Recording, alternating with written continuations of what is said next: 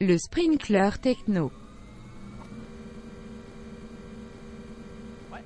All right. Tu veux juste euh, peut-être faire une petite euh, présentation euh, rapido, quitter, qu'est-ce qui te fait triper, puis de quoi tu as envie de parler en, gros? Pas obligé de lister tout ce que je viens de dire. Là. je, m'occupe de l'agenda, ça, va, ça va couler tout seul. Mais juste me donner un petit aperçu de c'est qui Martin Nadeau.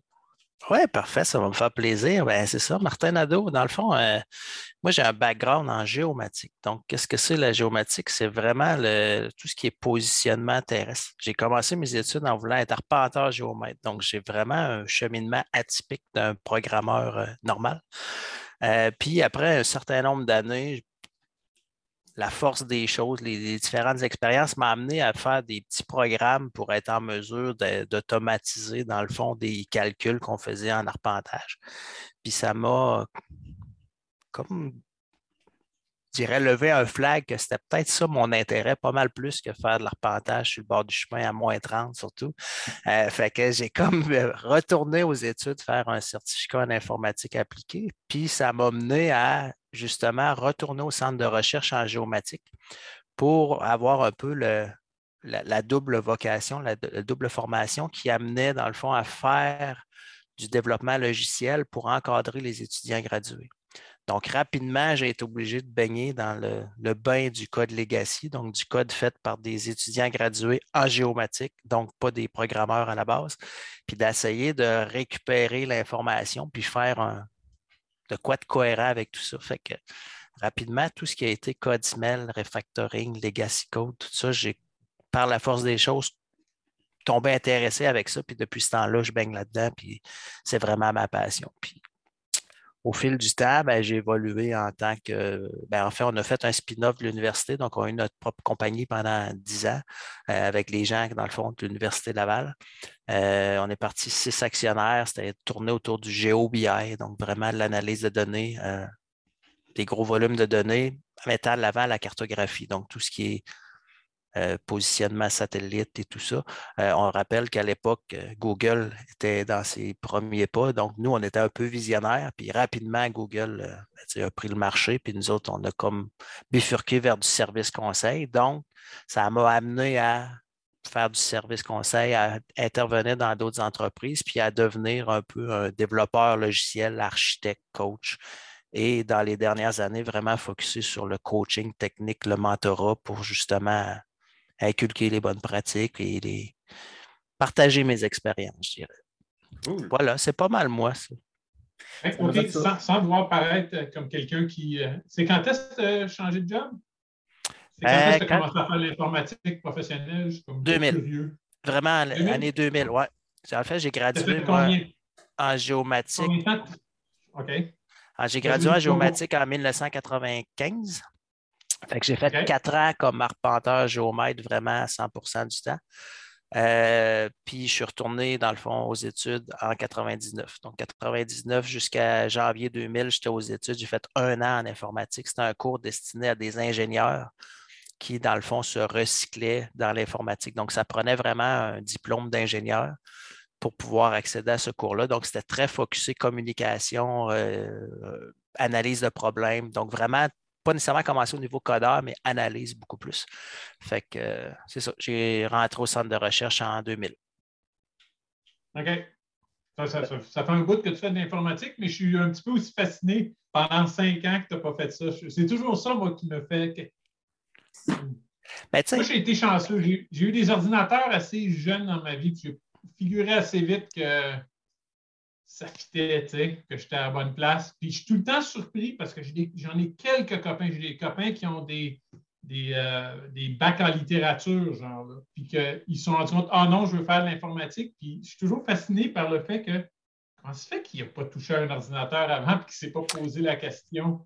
Bien, en fait, c'est là que, par exemple, je, touchais à des ordinateurs parce que dans le domaine de la géomatique, il y a deux volets quand tu vas étudier là. Donc, quand j'ai parti après mon cégep, j'ai dit, je m'en vais faire euh, de l'arpentage, c'était tout simplement parce que c'était les mathématiques travailler dehors, ce que tout le monde rêve de faire. Donc, Ouais. C'est ça qui nous attirait là. Puis au fil du temps, ben, il y a deux volets dans la géomatique. Il y a l'aspect arpentage, la branche plus légale, donc vraiment ce qu'on voit les messieurs sur le bord du chemin qui prennent des mesures puis qui font des plans. Mais il y a un volet qui, qui commençait, qui était embryonnaire, qui était l'informatisation de la donnée cartographique. Donc, c'était quand même au début, donc des gros logiciels, des stations là, euh, hyper grosses qui étaient, par exemple, Tigris, des choses comme ça, qui étaient des systèmes d'information à référence spatiale. Aujourd'hui, c'est des SRI de ce monde, des ArcGIS, des, bases de données euh, euh, géospatiales comme PostGIS, l'extension GIS de, Postgres. Donc, c'est rendu dans le day-to-day. Mais à l'époque, il y avait quand même ce volet-là informatique qui, moi, me titillait. Donc, j'ai pris tous mes cours à option de ce côté-là, mais mon idée première, c'était de m'en aller en arpentage. Fait que j'étais je n'avais pas fait d'informatique pure, mais j'ai fait plein de petits cours qui étaient en lien avec l'informatique. Donc, j'ai touché beaucoup aux machines. Puis c'est dans le quotidien que là, j'ai réalisé tout l'intérêt, tout ce que pouvait amener comme puissance le développement informatique. Ça réglait plein de petits problèmes plates du day-to-day, par exemple, d'un arpenteur géomètre qui doit calculer des volumes à la main sur une calculatrice. Ben, tu automatises ça, tu rentres tes chiffres le soir en arrivant, puis ça se calcule tout seul, c'était magique. Fait c'est ça qui m'a donné le goût de créer cette affaire-là, puis de répondre à un besoin qui, qui vient automatiser une tâche qui est plate à faire. C'est ça de moins de temps, les deux pieds dans le slush, dehors, en train avec une calculatrice. Exactement. cool. Moi, cool. On est assez varié en informatique. L'informatique, c'est assez varié. On se pile dessus depuis tantôt, Chris. oui, Je veux juste dire, c'est assez varié l'environnement de l'informatique parce que ça, il y a plein de gens qui rentrent là-dedans qui ne euh, sont pas à la base des informaticiens typiques. Puis moi, l'éducation de l'informatique me, me, fascine toujours un peu. Je trouve ça super intéressant. Puis tu te rends compte que les programmes informatiques ne sont pas faits pour être accueillants vers ces gens-là. Non. Souvent. Il faut que tu fasses ton chemin. Oui, c'est ça. Puis c'est genre, euh, ah, tu vas faire, on va faire faire euh, des maths, euh, calcul différentiel intégral, que moi, je n'aimais pas beaucoup. Puis j'en vois pas l'intérêt, j'ai jamais touché à ça. Les statistiques un peu, il y en a certains aspects, les maths discrètes à la tonne, une fois de temps en temps, tu y penses, ton cerveau commence à penser comme ça. Je trouve qu'on n'est pas bien bien accueillant souvent pour tous les gens qu'on devrait accueillir. Souvent, c'est ça, c'est tellement dans le quotidien des gens que quand les gens vont rentrer, il y en a de plus en plus qui vont rentrer par la voie de Hey, je sens le pain, puis j'aurais besoin d'informatique, puis là, ben, quoi de mieux que d'aller se former en informatique en connaissant le domaine? Puis je pense, ben, pas c'est moins dur, mais c'est une bonne porte d'entrée parce que tu n'as pas la. Ce qui est dur, c'est de comprendre le domaine d'affaires, souvent en informatique. Quand tu maîtrises le domaine, puis qu'après ça, tu vas apprendre le comment le faire, ben, tu as déjà une longueur d'avance pareil par rapport à un jeune qui a Mm-hmm. fait l'informatique, qui sort de l'école, puis qui doit apprendre après ça un métier qui est pas mal plus compliqué, qui a pas mal plus de, de, de nuances, je dirais, que des bits qui est 0 et 1, tu n'as pas le choix. Là. Fait que, Oui. Pour ça, on on va avoir de plus en plus, je pense, des gens qui vont se recycler vers l'informatique après avoir fait une spécialité dans un domaine particulier. Puis d'où l'intérêt, puis ça- je vais enchaîner là-dessus, c'est ben, d'où l'intérêt de bien les coacher, ces gens-là. Ça prend des gens qui ont des bonnes connaissances, qui sont capables de les encadrer parce que c'est pas tout de savoir coder, c'est faut savoir pourquoi je le fais, puis c'est quoi mon objectif. Mais si ces gens-là ont une bonne connaissance du domaine, puis qu'il nous reste juste à les encadrer en termes de bonnes pratiques de développement, ben, je veux dire, on, est, on va dans la bonne direction. Tout à fait. J'ai plus rien à dire, c'est correct.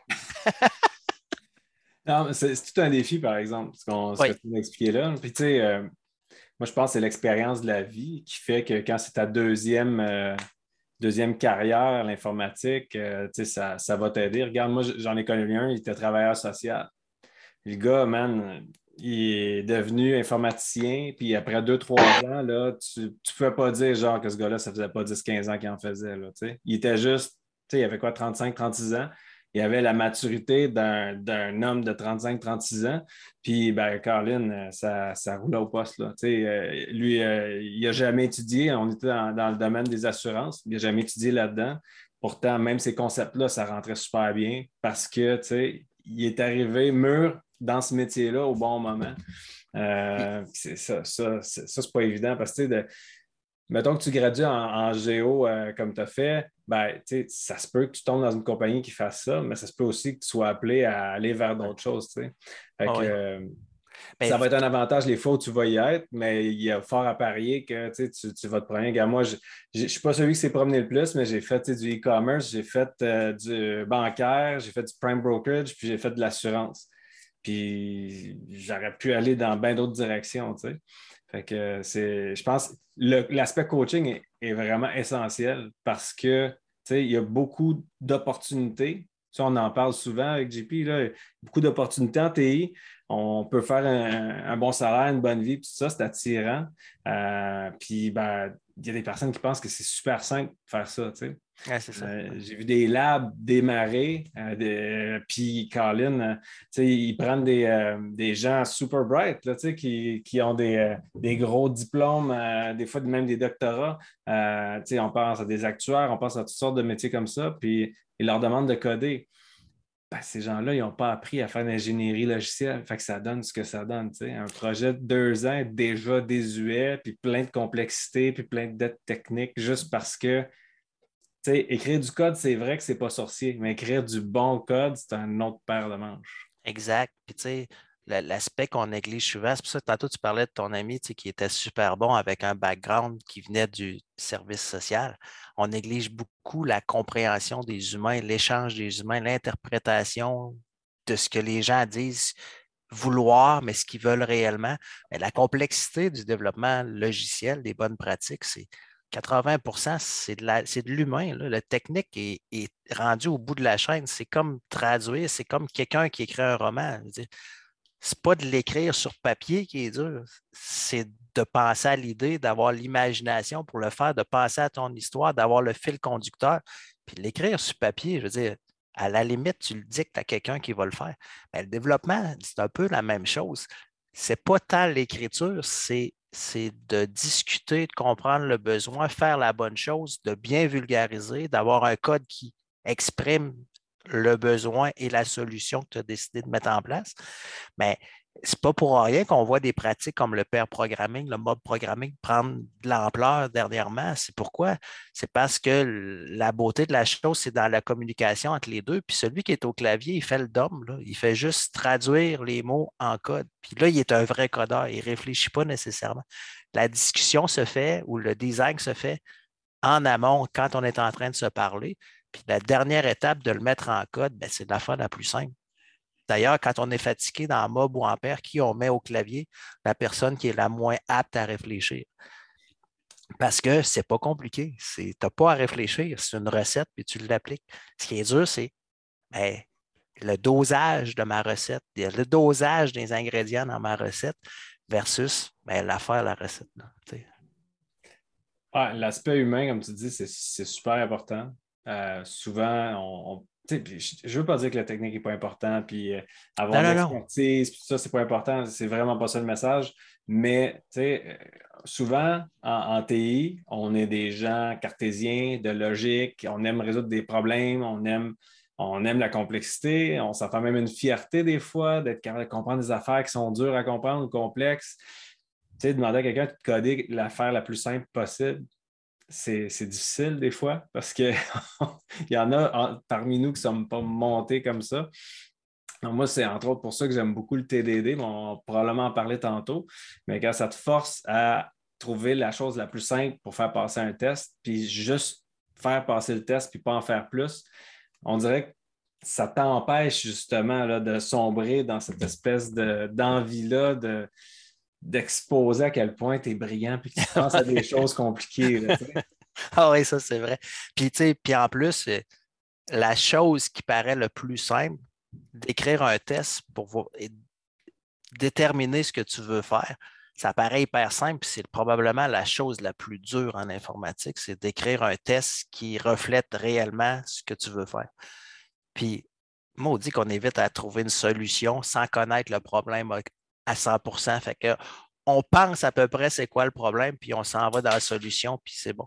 Mais quand tu prends le temps, le TDD, moi, perso, c'est ce qui m'amène, c'est attends un peu, qu'est-ce que je veux faire réellement, puis ça m'oblige à l'écrire, Puis en leur lisant, je me dis, est-ce que c'est vraiment ça que je veux faire? Puis une fois que je suis convaincu, bien là, je peux aller faire l'implémentation, comme tu dis, la plus simpliste, sans over-designer, puis je construis graduellement avec ça. Puis c'est pour ça que j'aime beaucoup les, termes ou les philosophies d'emergent design. Puis, tu sais, je crois beaucoup à l'architecte qui a les connaissances, a les bonnes pratiques, mais qui n'essaie pas de prévoir tout à l'avance parce que c'est impossible. On n'a pas assez de contexte. Le contexte, on le découvre au fur et à mesure qu'on avance mais ça prend quelqu'un de proche de l'équipe qui graduellement va recadrer des, morceaux qui deviennent un peu des invariants, des éléments importants qui vont faire qu'éventuellement, on va se peinturer dans le coin si on ne si on prend pas le temps de prendre du recul puis d'asseoir notre architecture. C'est à ce moment-là que c'est important de faire l'architecture. Donc, le TDD amène aussi ça, c'est quand tu fais des petits cycles, puis qu'à un moment donné, tu as assez acquis de, dirais, de, vision sur ce qui s'en vient avec tes exemples, avec tes petits tests, bien là, à un moment donné, tu as une meilleure vision, puis là, c'est le temps de prendre la décision, tu as de quoi qui émerge, puis tu arranges ton code pour, dans le fond, supporter la suite, ce qui s'en vient. Fait que oui, c'est tout. Euh, moi aussi, c'est des techniques que j'adore. Moi, j'aime que tu parles du côté exploratoire. Tu, tu, vas regarder, tu vas poker, tu vas essayer d'envisager. Moi, je me rappelle, j'ai fait un, kata il n'y a pas longtemps avec, euh, avec quelqu'un, puis disclaimer, c'est pas toi, JP, parce qu'on a codé il n'y a pas longtemps ensemble. Mais euh, bref, c'est ça, tu sais. Puis euh, c'était des gens quand même assez seniors. Puis là, je leur demande, tu sais, j'aimerais ça vous observer pour voir comment, comment vous codez, comment vous approchez ça, le TDD, tout ça, ça, ça serait cool, tu sais. Euh, parce que je l'enseigne souvent, mais là, de voir quelqu'un d'autre le pratiquer dans le feu de l'action, ça faisait longtemps que je n'avais pas fait de pair programming, tout ça. Fait qu'il a dit OK, cool. il commence à coder, puis euh, là, euh, ils veulent, tu sais, ah, ils se posent la question comment on faire pour valider ça? ah ben, on, ouais, ça, gère une liste à l'intérieur, fait qu'on va retourner la liste, puis on, va inspecter la liste. Je dis, les gars, je dis, essayez, essayez de voir, essayez d'envisager, c'est quoi l'interface publique? Parce que normalement, c'est à travers l'interface publique qu'on veut tester ça, right? On ne veut pas exposer les entrées, on ne veut pas violer l'encapsulation. on va avoir des inputs qui vont se faire transformer, euh, puis il va y avoir un output. C'est ça qu'on veut, euh, on veut vraiment analyser. Puis je dis, d'après vous autres, ça serait quoi l'interface publique? Puis là, les deux sont mis à réfléchir, puis ont dit, ouais, ouais on n'est pas en train de faire la bonne affaire. Je dis, ben non, je dis, essayez de le faire avec cette, idée-là en tête. Je dis, vous savez quoi? Je dis, à chaque fois, moi, que je rentre dans un problème, parce que je fais souvent Advent of Code. je ne sais pas si tu connais ça, Martin. Non, ça, ben, ça me calendrier de l'avant pour les développeurs. Advent of Code. Je le mettrai dans la description euh, après. Donc, c'est à chaque, à chaque journée. Chaque année, tu as le calendrier, puis au lieu d'avoir un chocolat, tu as un problème TI à résoudre. c'est cool. Il faut que tu aides, grosso modo, le Père Noël et ses lutins à remplir leur mission d'aller livrer les cadeaux pour Noël. Mais ça a pris toutes sortes de twists avec les années. Puis tu as, donc 25 porte à ouvrir. Chaque, chaque jour, tu donnes deux étoiles. En fait, tu as partie 1 puis partie 2. Puis je me, je me, sers de ça souvent pour faire, faire des katas. C'est vraiment cool. Et là, j'ai perdu le fil avec tout ça.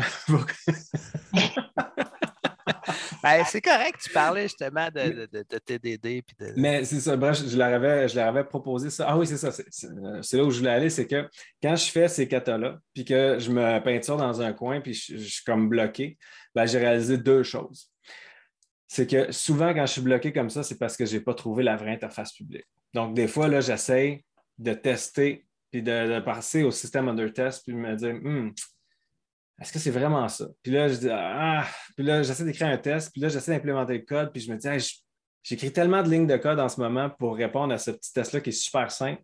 Probablement que ça cache quelque chose. Puis là, je me suis rendu compte aussi que quand ça m'arrive, ça, probablement que j'ai une entité, j'ai un objet, j'ai une ah, classe là, qui, qui veut émerger. C'est ça le code émergent. C'est ça qui est dur à expliquer. là, je commence à avoir un meilleur vocabulaire. ça fait juste 20 ans, cette affaire. Mais je commence à avoir le vocabulaire pour mieux l'exprimer. Qu'est-ce que ça veut dire, le code émergent? C'est que tu le sens, man. Tu es en train de coder, là, puis tu dis, ça ne marche pas. C'est pas ça que je suis supposé être en train de faire. C'est bien trop compliqué. Je suis supposé faire des petits pas, puis là, je veux faire un grand pas. Pourquoi? Puis il faut que tu te poses ces questions-là. c'est ça qui va venir façonner, qui va venir factoriser les, les, euh, responsabilités, puis ces affaires. Tout ça va se placer un peu. Puis, j'aimerais ça t'entendre sur. Tantôt, tu disais, euh, tu parlais d'architecture. Moi, quand je- quand j'enseigne le TDD, souvent, je, je leur fais faire un petit diagramme UML, juste pour qu'ils voient un peu, tu sais, qu'ils réfléchissent en amont à qu'est-ce que ça pourrait être. Puis c'est aussi et surtout pour montrer l'écart qu'on a Ah ouais. à implémenter une solution simple versus la solution envisagée. Est-ce que tu fais ce, ce genre de choses-là? Oui, j'essaye beaucoup. Tu sais, euh, meilleur exemple, moi, qui m'avait parlé à l'époque, c'est Uncle Bob qui avait fait son, son bowling game puis qui disait ça va me prendre un frame, ça va me prendre si tiens, il arrive avec un diagramme avec huit classes, je pense, pour exprimer c'est quoi les règles d'un bowling. Après ça, il dit OK, on oublie ça, on fait le kata, puis il finit, c'est une méthode avec un, deux if imbriqués, je pense. En tout cas. Fait que tu sais, là, ça a fait Wow, ça a fait. Christy, qu'on se complique la vie des fois pour essayer de trouver des concepts où ce qu'il n'y en a pas, au lieu d'attendre puis de voir où ça va nous mener. Puis justement, on fait souvent les mauvaises abstractions. Une autre talk que j'adore puis que j'ai écouté je ne sais pas combien de fois puis que je la, je la recommande à plein de gens, c'est Sandy Metz qui dit de, de, de- wrong abstraction costs more than no abstraction.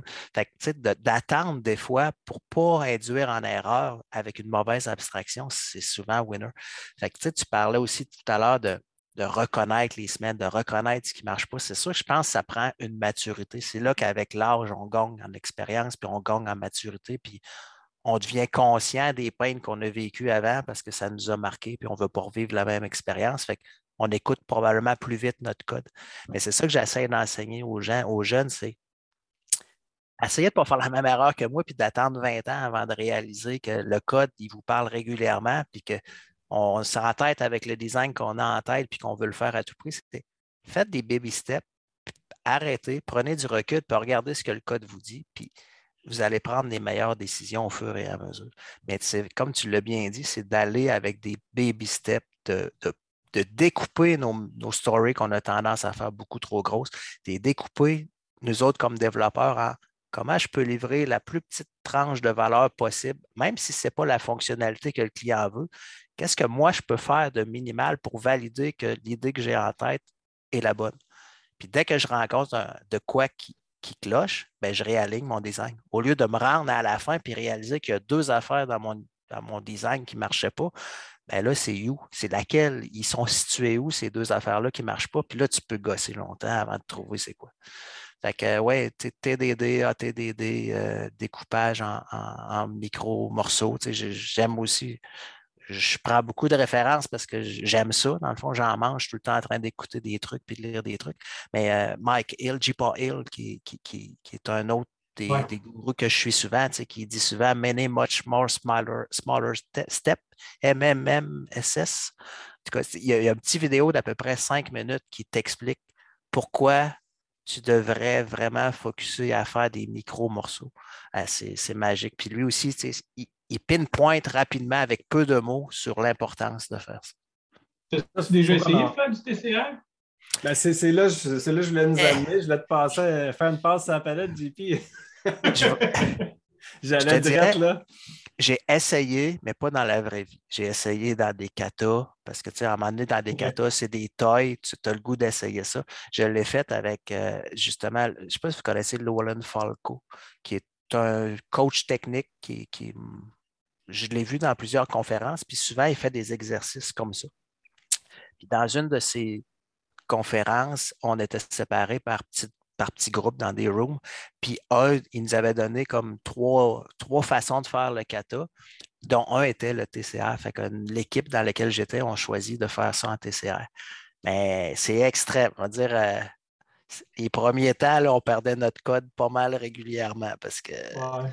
notre code, il passait pas. Puis là, fou, tout wipe. Tu fais fuck. Qu'est-ce que j'ai fait? Faut que je recommence. Là.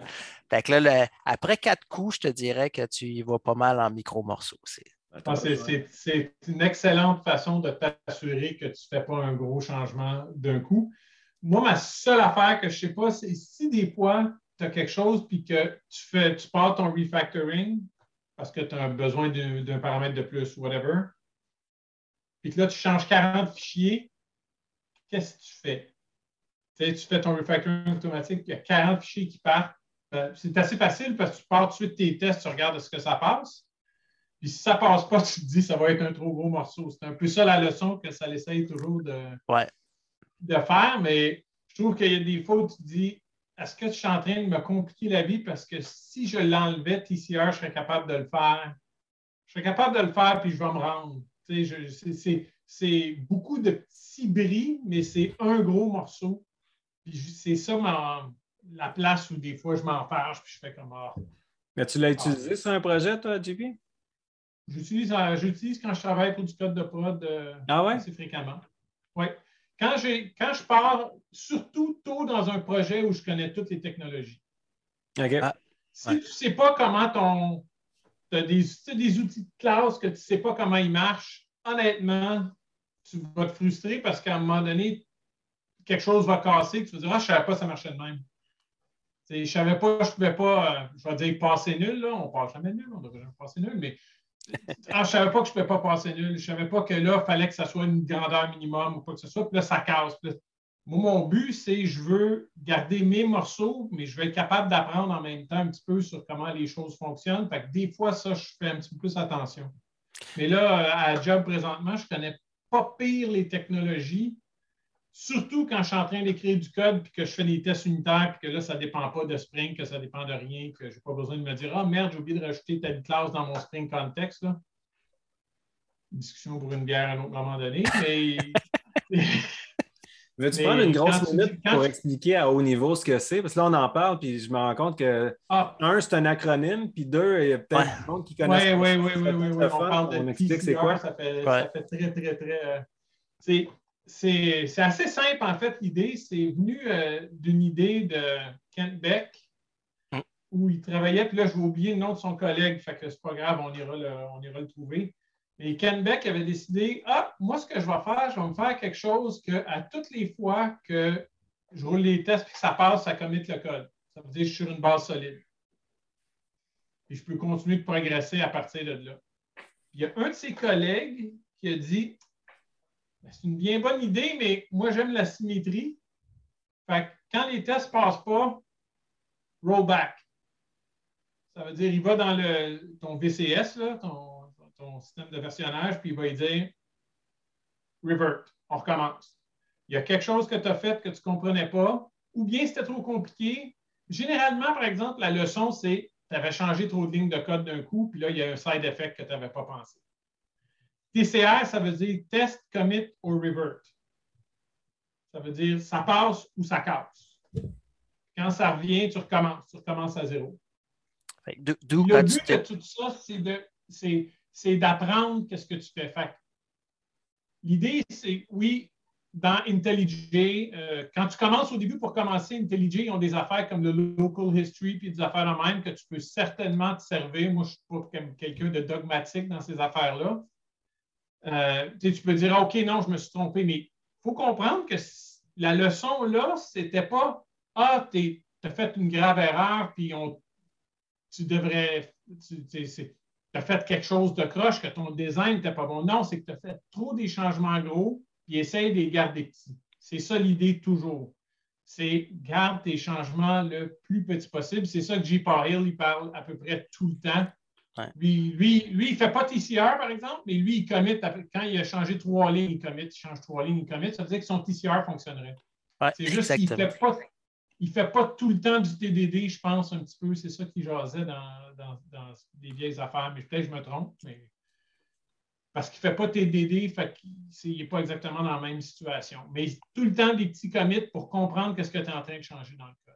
Toujours, toujours. Puis c'est parce que le jour, ce qu'il faut retenir, je pense, ça, c'est une méthode pour t'enseigner à la dure de faire des petits morceaux.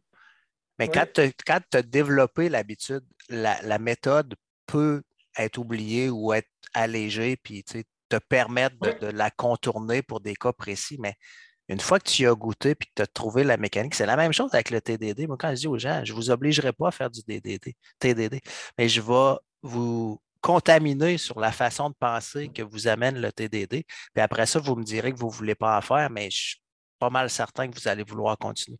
Mais TCR, pour moi, est un peu la même chose. C'est pas nécessairement de la manière de le faire, mais c'est nous obliger à faire des micro-commits, à, à committer souvent.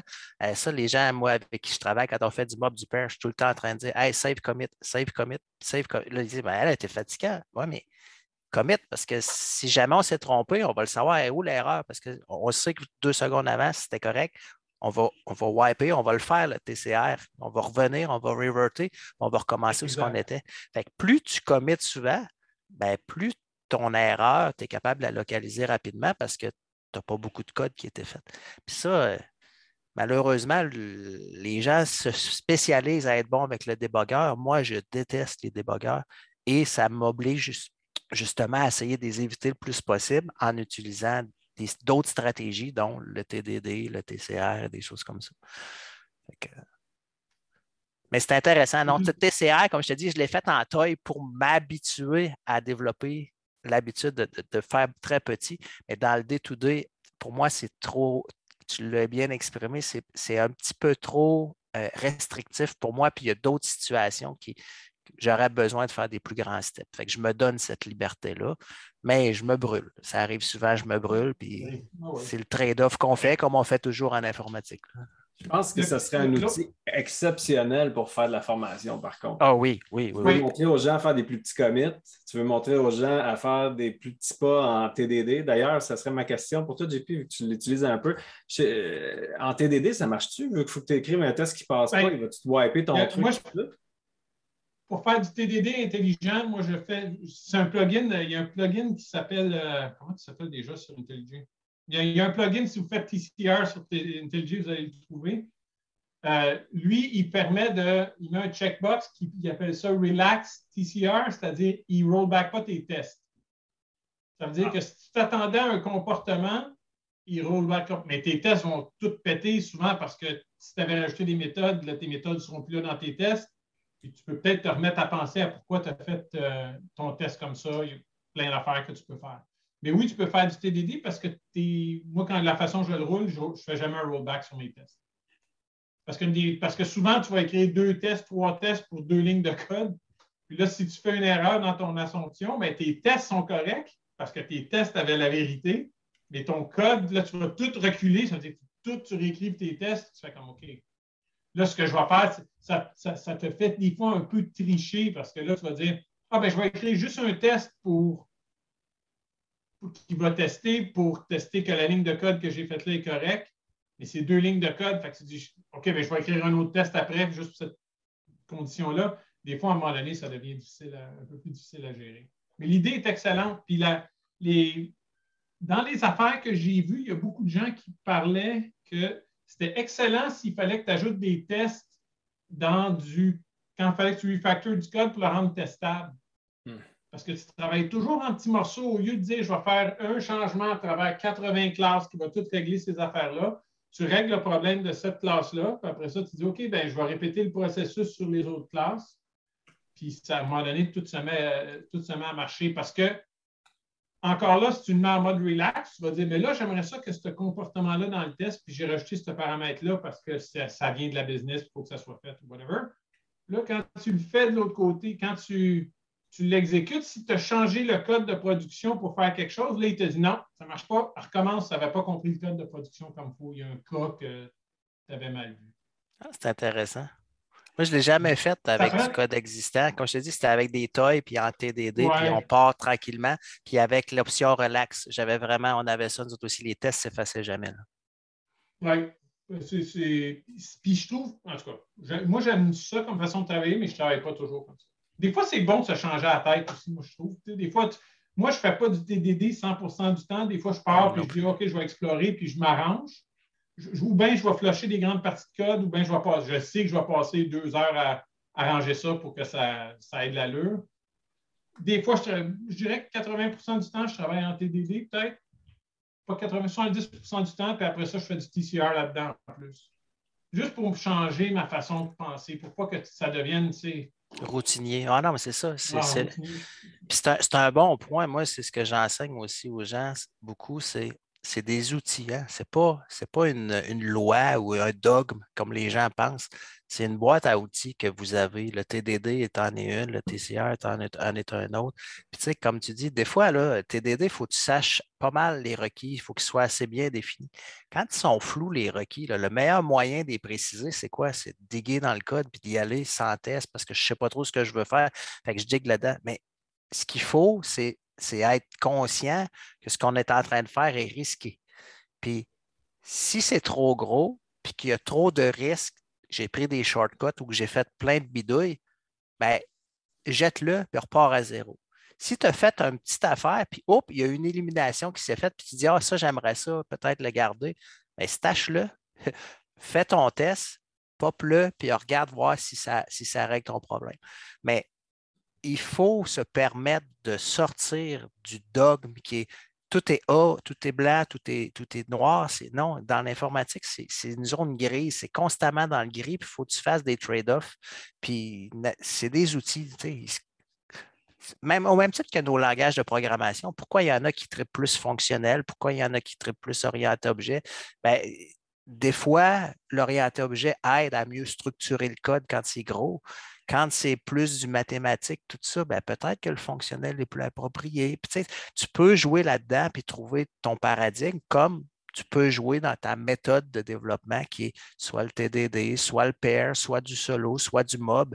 Puis de varier à travers ça, ça devient plaisant parce que notre job, au lieu d'être assis avec clavier du 8 à 5, puis je parle, je prends mon café, puis je parle avec mon ordi, ben, je peux le varier, je peux le faire où il y a du social, y a, on se challenge, on jase, puis c'est ça la beauté, c'est qu'on peut faire beaucoup de choses en informatique, puis le terrain de jeu, il est vaste.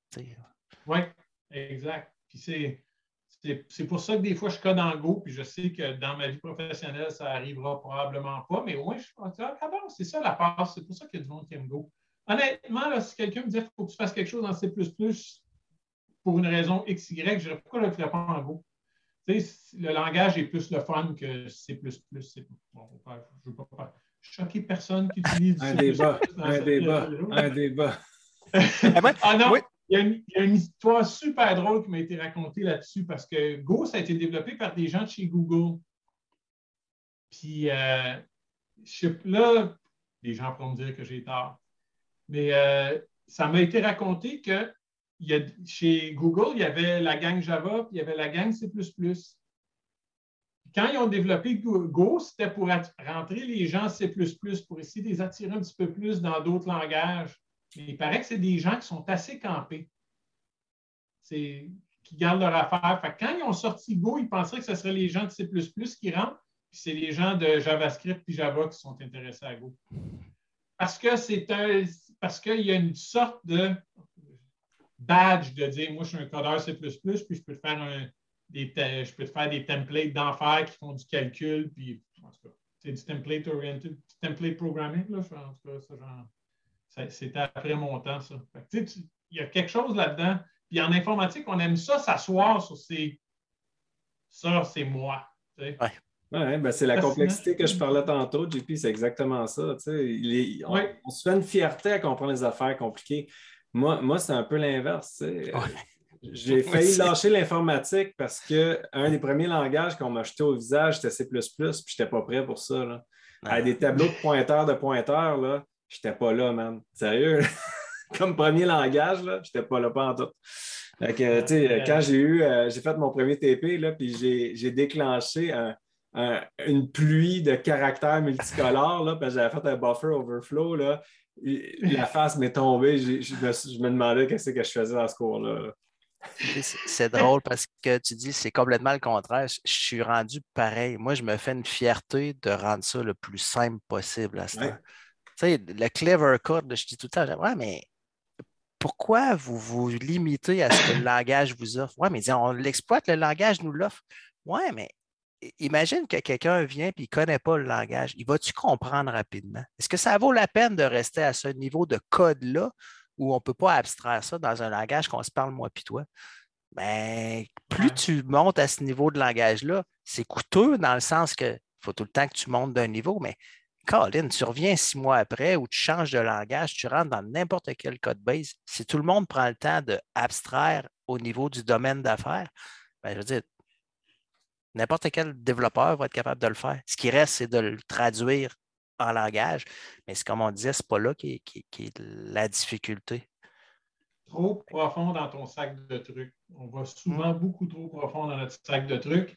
Moi, je dois. Je l'ai vu ailleurs, que dans, plein, dans plein endroits institutionnels, pour ainsi dire, euh, quand je vois des tests unitaires avec une annotation Spring dedans, j'ai le goût de me mettre une balle dans la tête. Ah.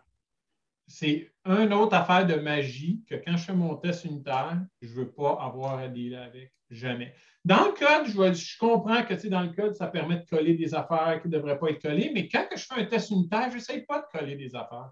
Ouais. Puis si je colle huit affaires de même magiquement, puis que ça va super vite parce que je peux en mettre huit, euh, je ne me poserai jamais la question de pourquoi il y en a huit?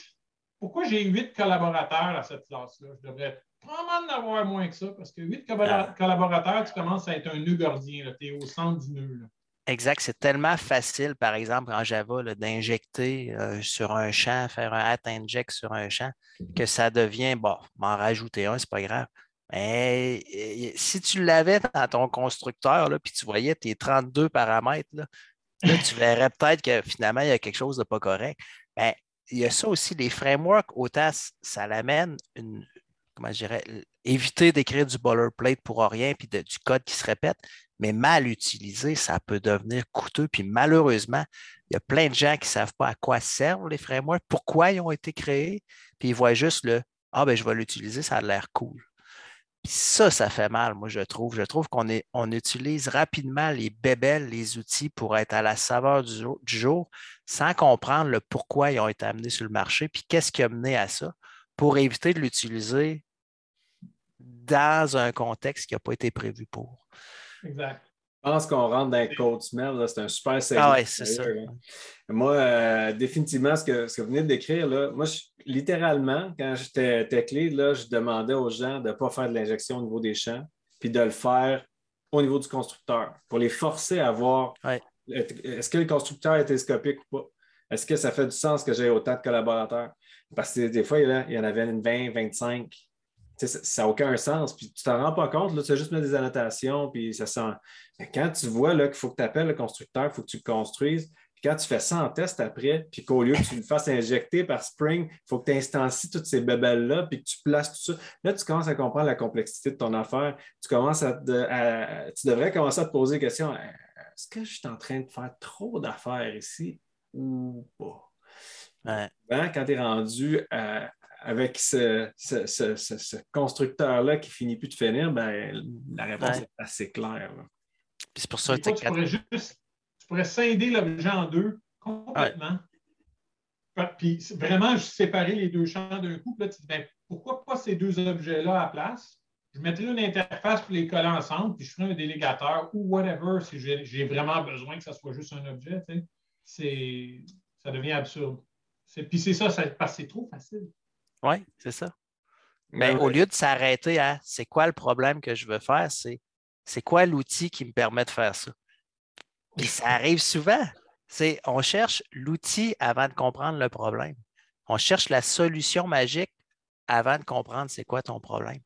Puis ça, c'est vraiment de quoi que je tape, que je martèle souvent, c'est Attends un peu, qu'est-ce que tu veux faire?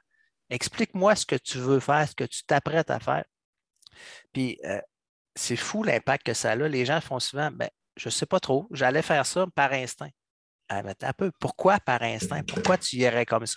Écris-le ce que tu veux faire, puis justifie-moi pourquoi tu veux utiliser telle bébelle.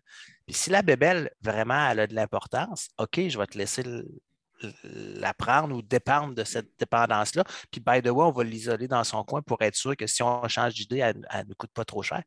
Mais euh, c'est fou comment les gens voudraient avoir tout ce qui vient autour est meilleur que ce que nous autres on fait, en pensant que parce que c'est fait ailleurs, ça va m'en faire moins à maintenir. C'est vrai dans certains cas, si tu sais puis que ça répond réellement à ton besoin.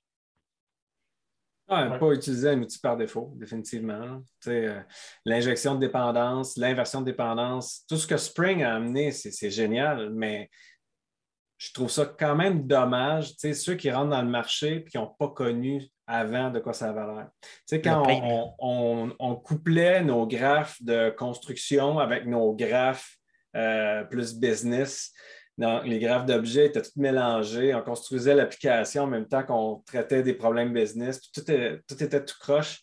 Là, il y a des factories qui ont commencé à émerger, des builders, s'il vous plaît, à m'amener l'inversion de dépendance, euh, l'injection de dépendance. Puis là, tu sais, ceux qui ont eu les, les cicatrices de tout ça en voient le bénéfice. Mais c'est pas tout le monde qui est passé par là. tu sais. Quand ça fait juste 4-5 ans que tu es dans l'industrie, tu tu as déjà quand Non. même pas pire d'expérience, puis tu n'as jamais passé par là. Non, faut que tu vives le pain. on va ramener l'expérience, c'est ça aussi. Puis, tu sais, quand tu coaches, c'est ça qu'il ne faut pas négliger. Il ne faut pas lui donner les réponses toutes cuites parce qu'ils n'apprendront pas. Il faut que tu les laisses se planter, mais tu les encadres pour que ça fasse moins mal. C'est comme un enfant qui apprend à marcher. Tu aurais le goût qu'il se fasse pas mal, qu'il n'y ait pas de bleu, mais malheureusement, il va tomber puis il va, s- il va s'en faire des bleus. Mais il faut que tu le laisses tomber parce qu'il n'apprendra pas à marcher de manière autonome si tu ne fais pas ça. Puis le coaching technique, c'est la même chose. C'est je vais te guider, je vais te donner des conseils, mais plante-toi pareil parce que tu ne m'écouteras pas. Mais quand tu vas te planter, je vais juste te retaper sur le clou en disant je te l'avais dit, puis je savais que ça ferait ça pour telle raison. Puis là, là, ça rentre. Puis là, les gens comprennent. Ouais, je me suis gardé une petite note tantôt quand on va discuter de coaching technique. Il faut revenir là-dessus parce que j'en ai long à dire. Je les ai faites, ces erreurs-là, parce que je voulais, je voulais le bien de l'équipe ou bien il, était- il y avait de la pression, puis essayer de leur donner un raccourci ou de quoi. On, on- on va en parler en, en long et en large tantôt. Là. Euh, On, on va essayer de rester dans les, euh, dans les pour le sujets. moment. Moi, il y en a un, il y a une affaire que je vois encore trop souvent puis qui m'énerve. là. Puis, tu sais, en, en tant que praticien de TDD, c'est quelque chose que j'ai appris à ne pas faire. Ça ne fait pas de sens pour moi de faire ça. Les class helpers. Ah, Je sais pas si vous en voyez encore beaucoup, vous autres, là. Mais tu sais, genre, quand tu, tu lis le livre Clean Code, puis là, c'est marqué que ben, ah, tes classes ne devraient pas avoir plus que tant de, de lignes, puis tes méthodes ne devraient pas avoir plus que tant de lignes, patati patata. Puis là, non, ben, les gens commencent à dire Ouais, faudrait qu'on écrive du Clean Code, puis là, euh, ouais, OK. euh, ah, ben, je vais prendre ce- cette logique-là, puis je vais, je, vais, je vais faire de la délégation avec, je vais mettre ça dans un helper. Tu as juste déplacé les lignes de code ailleurs, mais tu n'as pas créé quelque chose. tu sais. Businessment parlant, ça ne fait pas de sens ce que tu viens, ce que tu viens de faire. Tu n'as pas ajouté un élément au domaine. Euh, autrement dit, tu as juste délégué le travail, tu as caché des lignes de code. Ça, ça revient au même ce que tu fais dans le fond. la, seule la, la question, c'est tout, c'est tout le temps, il y, a, il y a deux mots que tu ne devrais jamais voir. Je pense qu'on l'a peut-être dit déjà ici, mais il y a deux mots que tu ne devrais jamais voir dans une classe, c'est utile et helper. Utile helper, manager, ouais, c'est pas mal. Manager. Manager, là, il, il a le dos large souvent. Mais euh, il, y a, il y a- il y a, je dirais, euh, peut-être un bémol là-dessus, les helpers, les utiles. Si tu es en train de développer plus une librairie, une boîte à outils pour d'autres développeurs, peut-être que ça a son sens à ce moment-là parce que tu veux Ouais. justement avoir. Mais si tu développes un produit, que tu es vraiment en train de développer de quoi basé sur un domaine d'affaires, je veux dire, sépare ça de ton code, fais-toi ta librairie ailleurs, puis dépend, importe-les. Pousse tes boîtes à outils plus bas dans une framework de bas niveau. D'ailleurs, c'est quasiment comme si tu extensionnais le langage de base, puis qui est un petit peu basé sur, sur tes besoins. Puis encore là, tu vas trouver des noms probablement. Tu vas trouver des petites classes d'utilitaires basées sur des éléments, des concepts de ton domaine qui vont émerger. Puis ça va, probablement devenir soit des value objects ou des choses comme ça qui vont prendre son sens éventuellement. Mais oui, euh, ça, c'est l'erreur qu'on fait souvent, c'est parce que j'ai de la misère à nommer les trucs, je crée des conteneurs hyper larges qui me permettent de justifier que je vais aller mettre mon code là parce que je n'ai pas le goût de réfléchir à comment ça s'appelle et à quoi ça se rattache. On est lazy, les programmeurs. là. Des fois, Ben, on a ça, tendance à vouloir faire Hmm, C'est ça que j'allais dire. On dit tout le temps que les meilleurs programmeurs, c'est les programmeurs paresseux parce qu'ils ont tout automatisé pour pouvoir le faire plus qu'une fois. Ça, c'est le beau côté de la paresse. Le, le moins beau côté de la paresse, c'est justement de se dire Ah, c'est trop gros tout ça, Euh, je comprends là, que c'est trop gros c'est difficile à lire. Euh, je vais factoriser ça dans un helper. Tu sais, quand je parle de helper ou d'utile, euh, classe utile, je ne parle pas des string utils puis des collection wary utils de ce monde. Ça, c'est pour manipuler des, des collections, des structures de données, des choses comme pas de problème avec ça. Euh, moi, je parle plus de, dire de façon systématique, je vais cacher des lignes ailleurs. Puis je ne vais, je vais pas réfléchir euh, à pourquoi ma classe était trop grosse, pourquoi elle faisait trop de choses. Est-ce que je mélange plein de niveaux d'abstraction dans la même classe? Est-ce que j'ai trop de responsabilités? Euh, c'est ça qu'il faut que tu te poses comme question quand ça commence à être obèse un peu tes méthodes puis ta classe. Ce n'est pas juste d'aller cacher ça dans un helper. Moi, c'est plus ça le, point que j'apporte. Voilà, c'est bon. C'est ça que je trouve dommage. Puis quand tu fais du TDD, ça te force à réfléchir à ça à chaque fois que tu fais un cycle. C'est ça que j'adore de cette pratique-là. Mais c'est parce que souvent, on écrit helper quand on veut dire adapteur, euh, on veut dire euh, façade, tu as une interface complexe que tu veux simplifier, ça a un nom, ça. Quand je, préfère qu'on. Je ne suis pas un fan fini des patterns en général, mais comme outil de communication, je trouve que c'est assez efficace.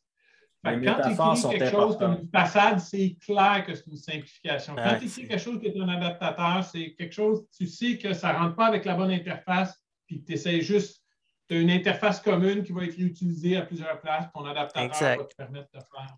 Ça te donne du contexte. Exact.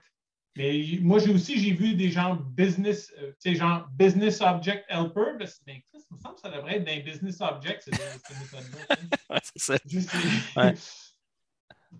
Non, c'est ça. C'est récurrent. je pense que ça vient avec un autre smell qu'on a tendance beaucoup à, voir, c'est le primitive obsession. On, utilise juste ce qui le langage. Je vais prendre des exemples. Un, civil ID, on va coder ça avec une string, puis on va mettre nos règles d'affaires à gauche, à droite, parce que la validation sur le civil ID, on va le faire sur la string où je vais en avoir le besoin. Versus l'encapsuler, la string juste dans un civil ID, c'est juste un petit wrapper autour de la string, ça reste. Je vais le sauvegarder sous forme de string, on va se l'échanger sous forme de string. Mais quand tu rentres dans mon domaine, au lieu de faire mes validations à gauche, à droite, je viens de créer un petit conteneur qui va amener tout ce qui a un lien avec validation ou euh, règles d'affaires reliées au civil IT. Mais Primitive Obsession, c'est répandu. On a vraiment, vraiment tendance à, utiliser juste ce que le langage nous offre et non pas se créer nos propres objets à nous autres. DDD tout est une string, tout est une map, tout est une liste. Ben, Quand tu veux une liste de quelque chose, des fois, ce n'est pas une mauvaise idée de penser à ces affaires-là. J'ai eu des discussions cet après-midi avec du monde. Là. Dans un système sur lequel je travaille présentement, list of map of point d'interrogation, virgule object, une affaire de fou. Quand tu la regardes, tu fais comme, mais c'est quoi qu'il y a dans cet objet-là? Et, et, à cause qu'il y a une librairie en dessous qui ressemble un peu à une map, et que ça se mappe bien à une map, ça, c'est sorti de, de solaire, genre, c'est solaire. Fait que là, les structures de données, ils ressemblent à des structures de données solaires, mais pas de type.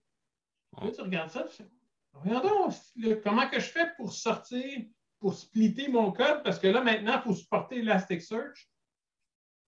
Puis, ça ne marche pas.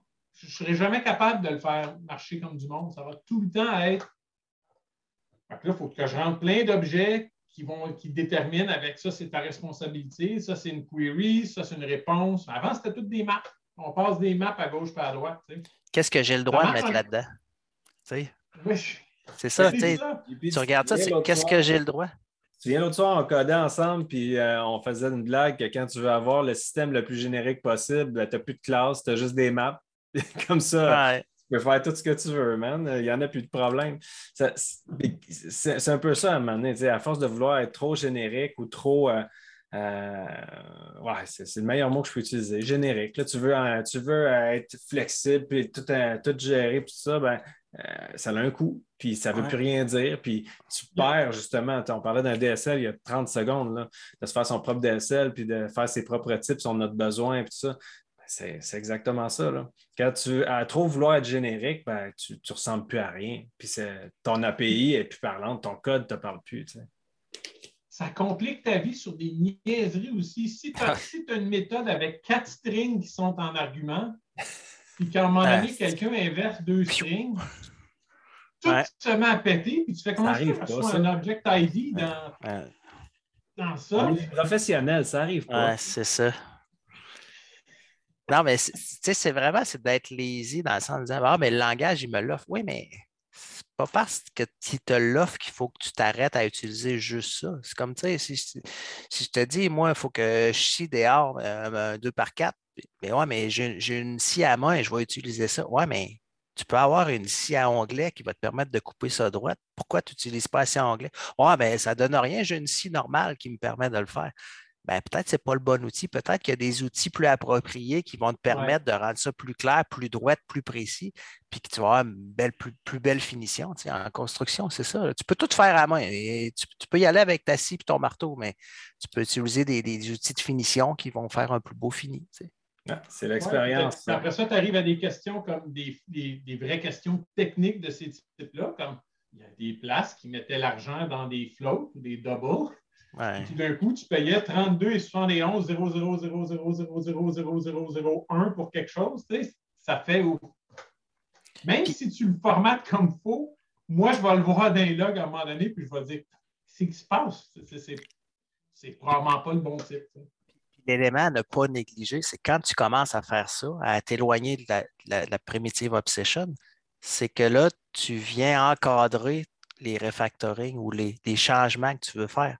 Parce que là, ta string que tu as décidé que tu ne géreras plus, ou par exemple, ta monnaie que tu ne géreras pas en float, tu vas la gérer en in parce que c'est bien mieux comme ça, puis tu vas faire tes calculs toi-même ou en big, big, euh, big integer ou comme tu voudras. Mais, mais s'il est à l'intérieur de ton objet monnaie, ben, c'est là que tu vas faire ton changement. Le reste de ton code, il ne changera absolument pas. Mais le maudit primitive obsession, c'est tu changes de type, Là, c'est partout parce que ton, ta monnaie, c'est central à ton application, elle s'en va à gauche, à droite. Puis là, ben, tu as peur de briser, fait que tu ne changes plus. Puis là, tu es pogné avec la mauvaise décision que tu as prise parce que c'est, c'est, plus du software, c'est du hardware. Mais souvent, les gens font la moitié du chemin. je trouve ça triste et encourageant en même temps. C'est-à-dire que ils vont se rendre compte qu'ils ont besoin de faire ces validations-là, puis de les centraliser, puis de les réutiliser, les validations. Au lieu d'encapsuler le data avec la validation, puis faire justement un DSL, puis ton titre, ils vont regarder ça side by side. C'est ça l'Orient Objet. On va rapprocher les informations qui se font manipuler par des procédures dans la même place parce qu'ils changent en même temps, ils évoluent ensemble. Puis c'est ça, tu sais, on, on, va, on va aller souvent jusqu'à créer les validateurs. Puis ça va être un truc qu'on va promener partout et qu'on va utiliser pour être sûr de ne pas avoir à changer la validation partout. Excellent réflexe. Mais il valide quoi? Qu'est-ce qu'il valide? Il faut faire un autre pas pour aller chercher. Puis, tu sais, c'est souvent couplé avec le, le, feature envy, qui est un autre smell que j'utilise souvent. C'est maintenant que tu l'as utilisé, tu vois que ton validateur, il utilise les données de l'autre objet à côté, puis tu es tout le temps en train de faire un get, get, get, get, get, mais c'est un bon indicateur que envoie les dons par là. c'est pour ça que moi, quand on parlait de la séquence, les smells, c'est probablement le premier step. Pour moi, il y a trois ingrédients au TDD. Autant il y a le TDD, il y a, trois éléments dans son cycle, mais pour moi, il y a trois éléments. C'est être habile à reconnaître les smells, parce que si tu n'es pas capable de le reconnaître, tu as beau faire du TDD, tu vas juste faire de la crap par-dessus de la crap. Mais une fois que tu te fais familier avec les smells, puis que tu as enseigné les bonnes techniques de refactoring, parce que dans ta phase de refactoring, tu vas justement améliorer ton design, puis que tu as des bonnes techniques de test, donc d'écrire des bons tests qui sont fiables, qui sont pour moi les trois ingrédients, là, on peut commencer à discuter TDD. C'est pour ça que dans ma, séquence souvent d'enseignement ou de coaching, c'est je m'assure de ces trois acquis-là par plein d'activités où ce que je challenge les gens avec des exemples, je leur présente le propre code, des codes qui viennent de l'extérieur, puis je lui dis qu'est-ce que vous aimez, qu'est-ce que vous n'aimez pas, qu'est-ce qui est bon, qu'est-ce qui n'est pas bon, qu'est-ce qu'on pourrait faire pour améliorer, puis là, j'ai introduit le refactoring, puis qu'est-ce qu'on pourrait faire pour valider que ça est correct. là, j'ai introduit les tests, la séquence de tests. Puis après ça, on fait bon, vous avez les trois ingrédients. Maintenant, je vous montre à faire la recette, puis on part en TDD. Puis là, les gens sont convaincus ou sont pas convaincus, mais ça, sont plus willing d'essayer parce qu'ils sentent qu'ils ont les outils pour la faire, le TDD. Ce qui souvent disent c'est compliqué, je ne sais pas par où commencer. Mais quand tu focuses sur ces trois aspects-là, puis tu les amènes graduellement à bien maîtriser les trois ingrédients, après ça, c'est une question de dosage, puis là, c'est ta recette, puis là, développe ta propre recette à partir de ces ingrédients-là, puis tu vas aller vers le TDD toi-même. Oui, j'aime ça. As-tu un répertoire quelque part en ligne de, situations ou de code examples avec des code smell dedans, ou des choses comme ça? Euh, je pige pas mal à gauche, à droite. Je n'ai pas en ligne. Je, te dirais, ça ne fait pas hyper longtemps que j'ai commencé le coaching. Je le faisais naturellement euh, dans les équipes dans lesquelles j'intervenais. Euh, mais depuis deux ans, je commençais à me monter du matériel. Puis je ne suis pas encore à l'aise de le mettre en ligne. Je suis encore en train de, de valider mes assumptions. Puis c'est pour ça que je suis impliqué aussi dans plusieurs groupes d'échanges, de discussions, d'autres d'autres mentors parce que je valide mes assumptions, puis je m'assure mon matériel, fait-tu du sens? La séquence que je veux montrer, fait-tu du sens? Puis les autres coachs, là, on, est surpris, c'est des gens atteignables. Moi, j'avais l'impression que je serais un imposteur là-dedans, puis qu'ils ne me parleraient pas. à partir du moment où je l'ai parlé avec un, il me présentait un autre, un autre, un autre. Maintenant, j'ai des discussions avec Tim Ottinger, qu'on parlait tantôt avant, avant qu'on commence. Je, valide avec lui mes assumptions, les idées d'activité que je, veux faire. Ces gens-là, ils, sont tellement passionnés qu'ils veulent t'aider à réussir. Des gars comme Wallen Farco, Emily Beach, euh, euh, Tim Ottinger, euh, Cheesy, Jeff Morgan, dans le fond, des industriels logiques, même Bob Martin, surprenamment, il est accessible pareil. Moins parce que des fois, il se fait solliciter, mais quand tu le rencontres en personne, il, est magique, ce gars-là. c'est des gens qui sont tellement passionnés qui veulent t'aider à réussir. Donc, graduellement, je suis en train de prendre confiance parce que je me valide avec ces gens-là. Puis ça, c'est à ne pas le négliger. Puis ce que moi, je veux faire, c'est justement être cette personne-là pour les plus jeunes qui s'en viennent. Fait je veux vraiment me former à devenir comme ces gens-là, comme ils peuvent être ouverts d'esprit, passionnés, puis qui nous amènent dans la bonne direction sans nous dire quoi faire. Ils vont être moralisateurs des fois, mais juste assez pour nous faire réfléchir. Oui, non, ben, ben, je t'ai posé la question parce que je trouve que ça serait intéressant. Il y, a, il y, a plein de répertoires de kata euh, pour apprendre à faire du factoring, apprendre à faire un paquet d'affaires, mais des kata pour défaire des smells, je ne pense pas en avoir vu. Je pense que ça serait super cool que ça existe. Ben, il y en a pas mal. Euh, comme je te dis, euh, Emily Beach, Llewellyn Falco, ils ont des sites GitHub, ils ont beaucoup d'informations, euh, sérieusement, puis du matériel de montée. Llewellyn, il, fait, il appelle ça le Sparrow Deck, qui aide un peu à, développer le pattern recognition. Fait te fait un exercice où il te montre des oiseaux, deux sortes d'oiseaux, qui est les sparrows, puis il y a des sing sparrows, en tout cas, je ne me souviens pas des noms, c'est deux types. Puis là, il te les fait passer aux cinq secondes. Puis plus ça va, plus ça va vite. Puis il te demande de dire à voix haute quelle sorte que c'est. Tu fais ça pendant quatre minutes. Mais je te jure qu'au début, là, tu dis n'importe cinq secondes, ça va bien. Mais à un moment donné, quand ça se met à aller vite, là, tu ne sais plus trop quoi dire. Après ça, il te le refait passer, mais régulièrement, plus tranquillement encore. Puis là, tu trouves que ça ne va pas vite parce que tu dis, voyons, je le sais, c'est quoi cette image-là? Puis là, il fait le même exercice, avec des bouts de code de duplication. Puis là, il faut que tu dises, y a-t-il de la duplication ou il n'y en a pas dedans? Puis ton œil, il s'habitue à reconnaître non pas le code, mais la forme du code, les espaces mm. blancs ou les indentations. Wow! C'est magique, sérieusement. Puis à ce temps, je le fais souvent dans mes exercices. Quand je montre les, smells, puis des fois, ce n'est pas évident. Je fais exprès pour aller chercher des, éléments qui il y a de la duplication, mais elle n'est pas apparente. Puis là, il cherche, puis il cherche, puis il cherche. Puis là, je lui dis regardez pas le code, regardez les espaces blancs, puis essayez de trouver les endroits où ça se ressemble. Puis ce genre d'enseignement-là, ben, ça aide les gens justement à reconnaître des semelles juste en scannant. Puis c'est disponible. Les exercices, les, decks sont, disponibles sur son site. Euh, cool. Je vais aller voir ça, c'est sûr. Oui, c'est vraiment un bel exercice. Non, je n'en ai pas fait spécifiquement, mais je dois admettre que quand tu regardes le code, c'est souvent dans la forme que je trouve des affaires weird. Que ce soit de la, duplication ou que ce soit quoi que ce soit. Tu sais, je t'avais déjà dit, ça a l'air d'un vol d'oiseau qui, qui s'en va dans le sud quand que tu, tu, vois du code qui est indenté, réindenté, réindenté. Tu te dis, ah non, non, non, non, il y a du stock à changer ici. C'est assez clair parce que ça veut dire que tu as plein. Formellement, ce que ça veut dire, c'est que tu as plein de places où tu as des. Euh, comment ils appellent ça? Des de la complexité cyclomatique, des choses de même.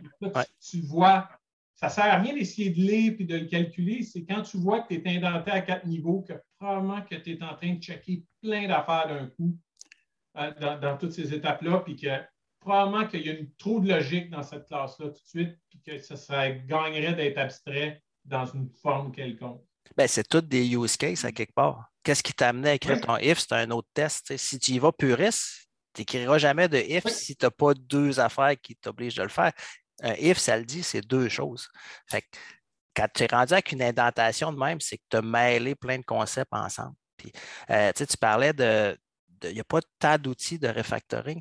Euh, je te parlais du pattern recognition, mais après, il pousse plus loin. Il y a un autre exercice qui vient après dans sa suite qui est on va décortiquer, on va faire du coloring book qu'il appelle. On va prendre le code, puis vous allez encercler, vous allez euh, dessiner, dans le fond, l'indentation. Vous allez prendre une forme, puis vous allez faire la même affaire sur les deux blocs, puis vous allez voir la duplication, la forme que ça a. Il te le fait dessiner. Après ça, il dit OK, regarde ce qui varie d'un à l'autre en cerclet d'une couleur. Toutes les fois que tu vois cette variable-là ou cet élément-là en cerclet d'une couleur, fait que là, il te fait mettre des carrés d'une couleur. Puis là, tu fais ça, tu es rendu, mettons, du, du bleu, du rouge, tout ça. Puis là, il dit regarde la duplication dans les deux. Tu vois les mêmes couleurs, ce qui, ce qui se répète? Ben, c'est probablement une variable à extraire. visuellement, il travaille sur le visuel, l'aspect visuel pour faire réaliser aux gens c'est quoi. Puis après ça, ben, quand tu le répètes, tu le fais 4-5 fois, il dit fais-le sans avoir le visuel, puis il donne d'autres exemples, puis tu le vois pas mal plus rapidement, la, duplication. Vraiment, tous des exercices pour reconnaître les semaines. Ah, j'adore ça. Flash, je regarde ça, définitivement. Il faudrait faire un plugin pour un. Faudrait faire un plugin pour IDE. Je ne sais pas si ça existerait. Hein. Ouais, ça pourrait être le fun. Toi, JP, c'est quoi ton pet peeve du côté Coachman? Il y en a-tu un là, que quand tu vois, man, tu te dis Ah mon Dieu, on est encore là, on peut-tu, s'il vous plaît, plus faire ça? Ah. C'est qui te vient? Moi, celui qui est le, les affaires qui me cliquent tout de suite. Quand je lis du code et que je vois des switches, d'habitude, je me dis on pourrait faire mieux instantanément. Je n'ai même pas besoin de vraiment réfléchir. Euh, les grosses méthodes. Puis euh, ma, caractéristique, en fait, de codeur, moi, c'est que je suis un crétin. Il n'y a pas grand-chose que je me dis Ah non, on ne peut pas changer ça. J'ai un copain qui m'a déjà raconté une histoire qui disait qu'il y avait une classe dans un des systèmes. Là, c'était genre 4000 lignes de code, c'était des ifs un à la suite de l'autre. Puis il ne pouvait pas la casser parce que toutes les fois que quelqu'un s'essayait, il y a quelque chose qui, il y a quelque chose qui pétait en prod. Puis, parce qu'il y avait peut-être des ifs qui faisaient des fall through. On parlait là, de genre 200, 200 ifs qui passent. Fait il y en a un qui ne fait pas de else puis qui fall through, puis tu ne le vois pas en le codant. ça, d'habitude, ça ne me fait pas peur de changer ça. Je ne dis pas que ça marche du premier coup, mais j'ai très, très, très peu de patience pour des affaires où je me dis non, c'est pas de même qu'on devrait le faire. J'en ai déjà parlé. J'en ai déjà parlé, mais vu que tu, t'amènes ça, ce sujet-là, il faut que je, le redise encore. Quand j'étais chez Desjardins, puis je, l'assume, là, c'est, une blague là, qu'on, a nous autres, là, puis ils ont, ils ont, changé ça il y a des années, fait qu'il n'y a pas de problème. Mais j'avais un chum, puis il avait fait une serviette qui était hyper important. Puis la serviette portait son nom. C'était un des, un des, des, pères genre d'une application super importante chez Desjardins. Il y en avait écrit du code, dont cette serviette-là. elle était rendue tellement grosse et tellement importante que c'était comme la porte d'entrée vers un méga système. Puis là, les gens avaient peur de péter ça. Puis c'était l'époque où ça a été fait à l'époque où c'était pas super sexy encore de faire, où c'était pas très connu de faire des tests unitaires automatisés. Fait qu'il n'y en avait pas. Fait que là, tu avais une méthode de 3-4 000 lignes. C'était if, else if, else if, else if. Fait que, les gens rentraient là-dedans, là, puis ils voulaient être sûrs de rien péter parce que tu t'introduis un bug là-dedans, là, tu viens de couper une, application, un système au complet. Là.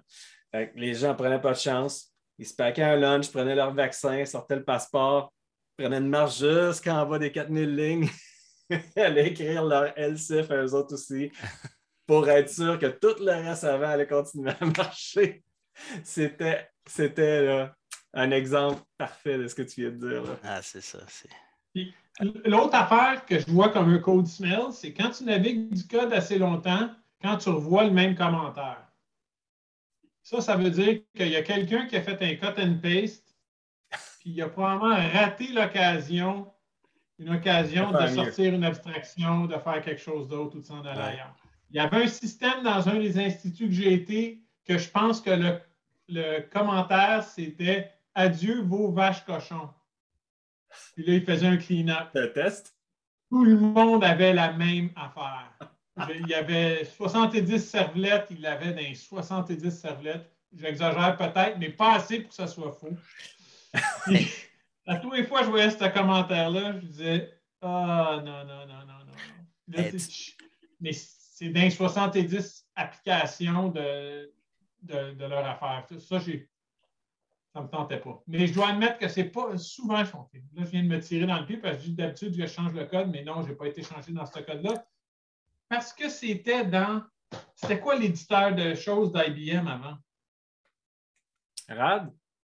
Borland? C'est-tu les. euh, Ah, C'est RAD. C'est, euh, C'était RAD, là. Tu sais, qu'il y avait son propre VCS dedans. Puis, euh, Je pense que c'est ça. Je ne suis pas sûr, là, parce Non, que je ne l'ai jamais utilisé. Et ça, tu ne fais pas refactory. Fait que, fait que tu fais tout à la main. Fait que ça, je dois admettre que d'habitude, je me tiens loin de ça. là. Je me souviens pas c'est où que j'ai vu ça, mais il y avait. Je pense que c'est dans une des présentations justement qui parlait de- d'une méthode de même, là, que c'était une méthode mythique, là, que personne ne voulait y toucher, puis quand quelqu'un s'asseyait, ben, ça pétait. Puis avait, les gens avaient mis dans le, dans le, le commentaire, juste au-dessus de la méthode, c'est si vous avez essayé de réfactorer puis que vous avez échoué, inscrivez votre nom ici. Puis le commentaire était rendu avec je ne sais pas comment de nom que les gens avaient essayé puis s'étaient pété la gueule sur cette méthode-là. J'avais trouvé ça vraiment nice. C'est comme attends un peu, tu sais, moi je vais l'avoir, puis tout le monde se plantait. Parce que c'était rendu un monstre, puis tu sais, il y avait des effets de bord à gauche, à droite, c'était incroyable. C'est- démotivant en plus de travailler là-dessus, right? Parce que la- moi, on, a tous, on a tous un peu nos maladies mentales. Moi, je suis un petit peu obsessif-compulsif. Quand je veux changer quelque chose, il faut que je sois capable. Là, je sais qu'il y a quelque chose à une place qui n'est pas bien faite. Puis ça m'agace. Puis je ne suis certainement pas le meilleur programmeur jamais vu, mais je ne suis certainement pas le pire. Je devrais être capable de fixer ces affaires-là. Et là, tu vois d'autres mondes qui se sont pétés la gueule, tu regardes, tu dis, il n'est pas con, lui, il devrait. C'est pas quelque chose de même. Fait que c'est un peu là que tu commences à te dire, ça ne sert à rien, fait on ne pourra rien changer. Il y a quelque chose de pas sain en dans- quand tu regardes un système software, puis tu dis, on ne peut pas changer ça. C'est c'est contre nature, tu sais. c'est plus soft, là, c'est hard. C'est rendu. exact, c'est ça. Achète-toi une chip, brûle-le, Ouais, puis Exact, dedans, tu sais. exact. Au moins, ça va être plus performant. ouais, c'est ça, exactement. Mais tu sais, pour l'histoire que je vous ai contée tantôt sur la super méthode, moi, j'ai eu la chance de revenir deux ans peut-être après. Puis là, il y avait une refonte de, cette, de toute cette affaire-là, dont cette, cette méga serviette-là. Puis j'ai eu la chance de devoir avoir comme assignment de participer à ça. Donc, Ah, tu sais, c'est le fun. c'est quelque chose. C'est que, ça fait peur là, parce que c'était gros, mais tu sais, il fallait qu'on le fasse. Puis je dis, ben, on, on le fait, on le faire comme du monde, par exemple. C'est ça. On a écrit des tests unitaires avant, juste pour s'assurer que, ben, tu sais, fine, c'est du jetable, là, parce que ça ne décrit pas pantoute le comportement. De toute façon, le code n'a pas été écrit de façon expressive pour qu'on soit capable de dégager quoi que ce soit. là. Fait qu'un genre de snapshot là, pour être capable Exact. de dire j'ai un dire, portrait, sais on introduit pas tout de le contenu, régression. mais- Ça marche en prod, c'est ça la prod, c'est ça la vérité. Ben, on, Ouais. on mappe la vérité dans des tests unitaires.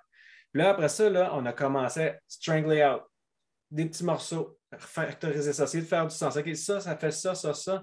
Ah, ah ben là, j'ai probablement un gestionnaire de je ne sais pas quoi. Fait qu'on a extrait ça, puis c'est un gestionnaire de cookies, gestionnaire de whatever. Puis là, boum, boum, boum. Puis là, en faisant ces extractions-là, ben là, ah, Évidemment, on ne laissait pas les tests comme ils étaient. On écrivait des tests pour la nouvelle classe au fur et à mesure qu'on rajoutait dedans, mais là, de façon expressive, avec des termes qui signifiaient quelque chose, pas des détails d'implémentation comme on a Ouais. fait dans l'autre, parce que dans l'autre, on voulait valider l'implémentation, alors que dans le nouveau, on voulait s'assurer qu'on allait avoir une suite de tests qui allait être robuste puis pas fragile au changement. Donc, on s'est attaché aux besoins au behavior qu'il allait avoir, mais pas à l'implémentation. Que, oui, on a fait du jetable, mais en même temps, c'est de mettre ton niveau, d'augmenter ton niveau d'assurance que tu n'es pas en train d'introduire des, des régressions ou d'échapper des affaires pendant que tu déménages tout ça ailleurs. Puis écoute, juste, c'est sûr que ça a pris un certain temps à mettre ces tests-là. Je veux dire, il y avait 4000 lignes de code qu'on ne comprenait pas. Mais ça a été tellement un gros plus pour nous parce que à chaque fois qu'on faisait un pas, à chaque fois qu'on déplaçait quelque chose, on savait qu'on n'avait pas tout détruit. Puis à la fin, ben, tous ces tests-là, on les a wipés parce qu'on avait déjà on a écrit des tests qui avaient beaucoup plus de sens, qui, exprimaient beaucoup plus le, besoin euh, versus ce qu'on avait là. Fait quand on a eu fini, ben, les, les vieux tests unitaires, c'était devenu du jetable, puis on avait une, bo- une bonne couverture de l'autre côté. As-tu déjà expérimenté le, justement le approval testing? Il y a les librairies là, qui te permettent justement de simuler une combinaison de, d'input, dans le sens que tu Ah, as des, des outils, puis c'est, vraiment, ça s'appelle approval testing. ben, je pense que je connais ça, mais sous un autre nom. Euh, C'est-tu des, des, euh, des test mutation, des choses comme ça? Non, non, c'est pas tout à fait. Approval, c'est vraiment pour caractériser. C'est dans le fond, tu as ta méthode, ta signature de méthode, tu as trois paramètres, puis au Ouais. lieu de toi-même créer autant de tests unitaires avec toutes les combinaisons possibles, c'est une petite annotation que tu mets, puis lui, tu lui spécifies trois arrays, mettons, de valeurs possibles, puis lui, il fait toutes les permutations possibles. Puis ce qui te génère, c'est un fichier output. C'est sûr que ça te prend comme un, un toString ou quelque chose du genre, qui, ta méthode, elle te permettre de faire ça. Puis elle te fait un snapshot. Puis là, ça s'appelle approval parce que c'est un approval visuel, comme exactement le, snapshot testing ou le Golden Master. C'est qu'après ça, il te roule tes combinaisons, il te redonne l'output, puis il te sort ça dans un diff de tes deux fichiers. Puis là, tu peux dire, c'est parce que des fois, mettons, si c'est des sets, l'ordre peut varier, mais visuellement, tu peux dire, oui, je n'ai pas fait d'erreur, j'approuve, ça devient ma, ma vérité, puis je continue. Fait que tu Ah. peux caractériser ton test de même, puis ça, ça s'écrit hyper rapidement. Puis je te- t'inviterais à regarder, regarde Emily Beach. Elle a trois présentations, ce qu'elle introduit en premier le approval testing avec cette combinaison-là. Après ça, elle fait un refactoring kata avec le, gold- le, le, le- le- voyons, le, le, le Gilded Rose kata, qui est un, un kata de refactoring où ce que justement tu as de l'imbrication avec un paquet de if, else imbriqués. Puis elle amène ça, ces if else-là, dans un, sous une forme de switch où ce qu'elle a isolé, elle appelle ça avec le lifting conditional qu'elle appelle. Elle ramène toutes ces conditions avec l'élément important. Fait que ça te fait un switch avec tes éléments importants. Puis elle, elle repousse plus loin dans son troisième vidéo où ce qu'elle prend le switch, puis elle le transforme en polymorphisme avec des classes. C'est super intéressant, puis je m'en sers souvent, moi, comme base de matériel. Je le fais faire en trois étapes comme ça à mes étudiants ou à mes, les gens que, que je coach. Puis euh, je t'invite à aller regarder. C'est vraiment trois vidéos intéressantes. Puis tu te les appropries, puis tu le fais faire, tu sais, tu- ou tu le démontes. puis C'est vraiment intéressant. Ouais, ouais, non, euh, je suis bien curieux d'aller voir ça. Je connaissais pas Ouais. ça. ça. Ben, ça, tu sais, je viens encore une fois d'apprendre quelque chose, puis ça fait un autre excellent segway. On est dans le monde du segway ce soir pour parler d'apprentissage continu, parce que c'est un peu vers ça qu'on s'en allait naturellement. Ouais. Ça m'aide à faire mes cotes après quand j'essaie Ben, de c'est- découper ça en petites vidéos, fait que ça compartimente, c'est super. Puis je peux le couper en plus si j'ai envie. Mais blague à part, tu sais, l'apprentissage continu, c'est tellement important dans notre domaine. Tu sais, moi, je- il, bon, il y en a qui me trouvent un peu pompeux quand je dis ça, là, mais je trouve en, en TI, là, c'est, c'est pareil que les médecins, c'est pareil que Ah les avocats. Il faut tout le temps, il y a tout le temps du nouveau stock qui sort, de la nouvelle techno, du nouveau hardware. Il y a tout le temps des nouvelles approches. Il faut que tu te tiennes à jour parce que sinon, tu tu t'enlèves des possibilités. Moi, c'est. Ouais. On avait reçu une. euh, c'est Darlene, euh, tu te souviens, JP, ton, Oui. ton ami qui était venu faire un tour, puis elle disait la technologie, souvent, ça nous permet des nouvelles possibilités. Puis elle m'avait vraiment, vraiment fait allumer là-dessus. Là.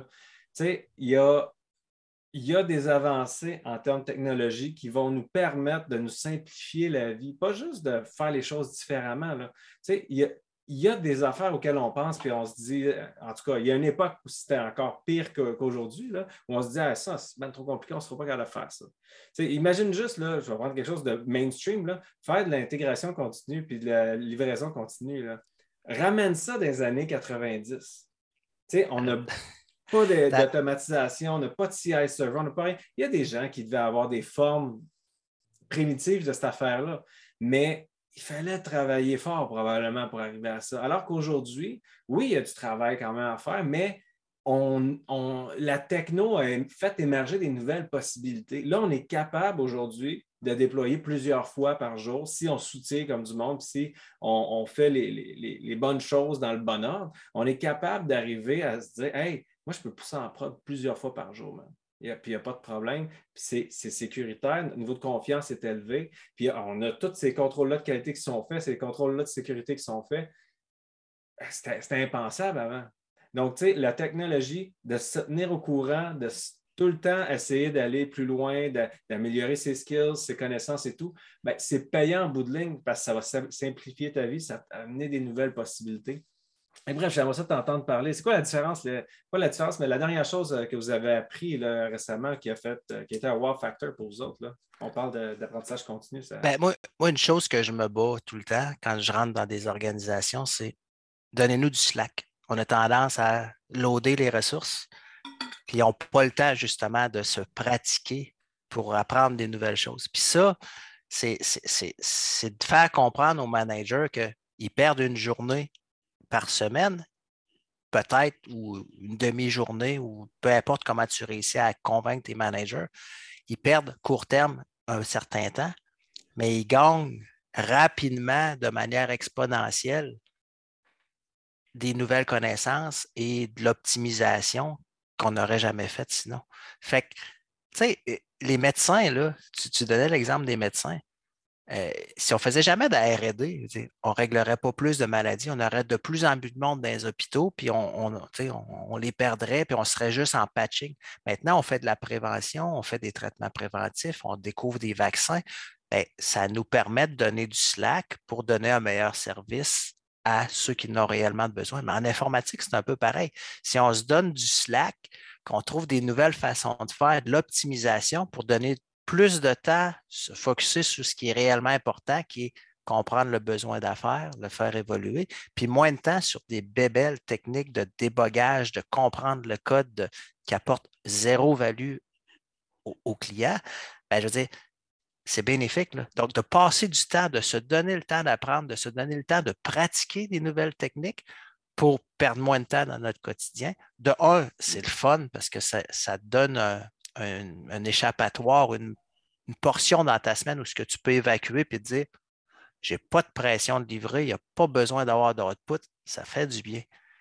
Puis l'impact que ça a, c'est bon pour le moral, donc plus efficace, c'est bon pour ton apprentissage, puis la chimie d'équipe, parce que tout le monde, une fois que tu as commencé à introduire cette culture-là, ben, tout le monde a le goût de présenter quelque chose parce qu'ils font une découverte le soir chez eux en lisant quelque chose. Puis là, les, activités deviennent variées, les sujets deviennent variés, puis ça devient comme dans notre ADN.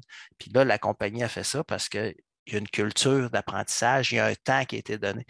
Mais de faire comprendre, le premier step, c'est de, demander un temps, puis me, me le faire accorder. Puis souvent, je commence, c'est donne-moi une heure par semaine.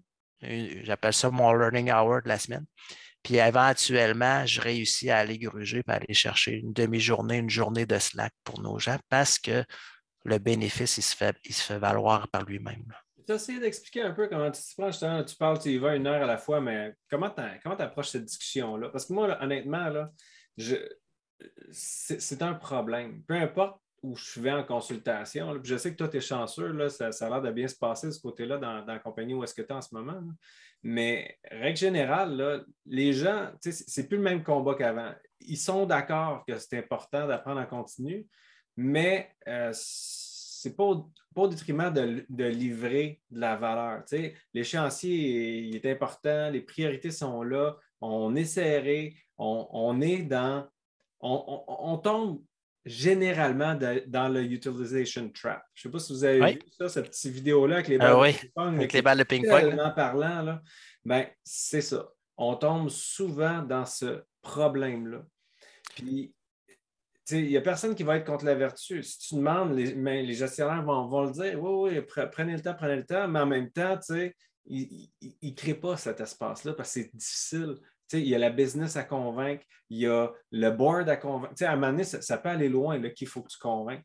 Donc, comment tu approches ça? Comment, comment tu fais ton pitch de vente, ben, je te dirais, euh, je ne fais pas ça quand je rentre. C'est sûr qu'en partant, tu, tu, fais ton cheminement, puis je vais le faire à même mon équipe, des petites activités isolées dans mon équipe. Puis là, à un moment donné, il y a une chimie qui s'installe, une dynamique qui s'installe, puis moi, je prends le blanc en disant, OK, je vais faire le buffer entre vous autres, prenez le temps d'apprendre. Moi, je vous libère une demi-journée par semaine.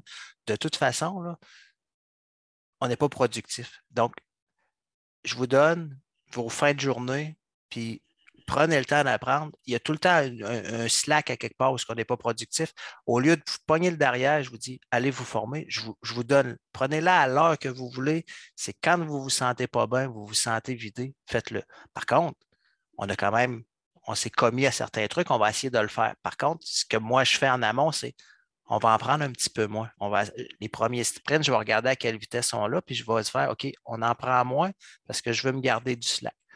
Là, je le fais par l'exemple, par notre équipe devient dynamique, il se passe quelque chose, puis on se démarque des autres.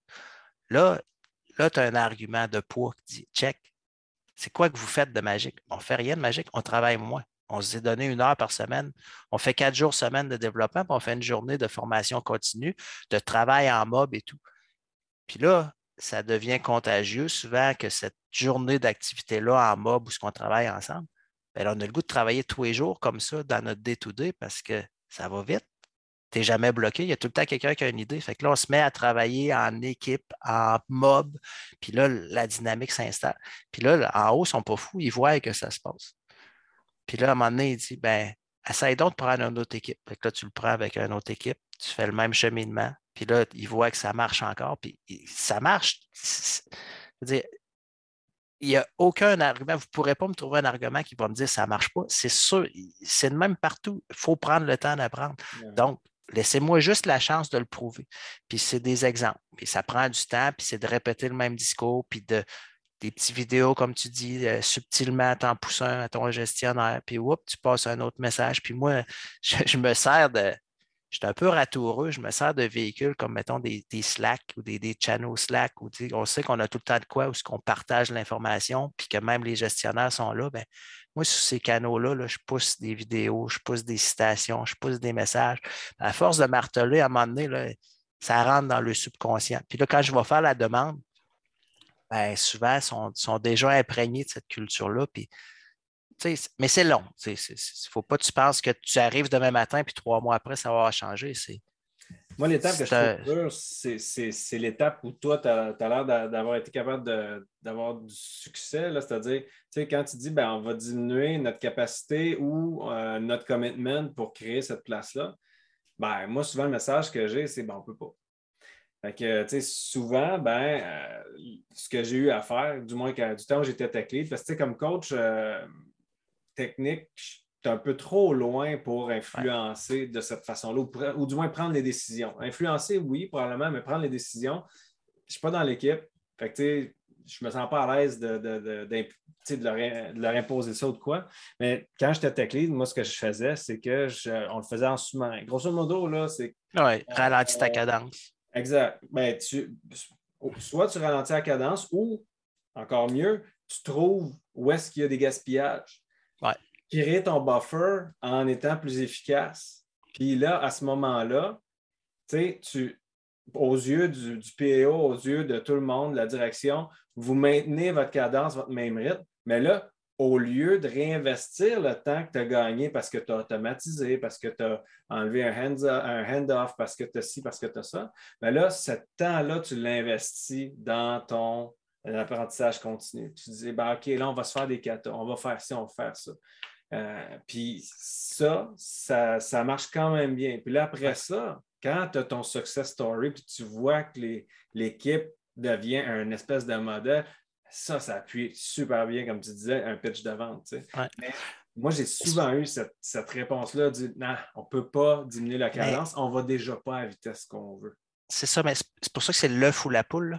C'est qu'à un moment donné, il faut juste que tu en slack un petit peu. Puis quand je dis, tu sais, tu pars peut-être pas à une journée par semaine, tu pars à une heure par semaine, mais étalé sur trois mois. Puis après, une heure par semaine sur trois mois, tu as fait du chemin pareil sur probablement des bases. Puis là, tu fais OK, on va prendre deux heures maintenant. Tu grattes tranquillement parce que tu as optimisé. Ton heure t'a permis de te donner du slack parce que tu as des meilleures pratiques. Donc, c'est pour ça que je dis faut que tu vois de plus long terme. Il ne faut pas que tu demandes pour le Golden en partant Hey, de moi carte blanche, je vais te mettre ça. C'est faut que tu sois, ben, je dirais à toureux, mais tu sais, je, le dis, je le dis qu'on le fait, mais j'y vais petit à petit pour me permettre d'aller chercher, dans le fond, une plus-value graduellement, un, espace justement pour avoir un buffer, puis là, on en profite, puis tu réinvestis, puis là, ça c'est comme, comme un investissement, là, ça compose avec le temps, puis à un moment donné, ben, il y a une bonne job de promotion à faire. Ah oui, on est des vendeurs.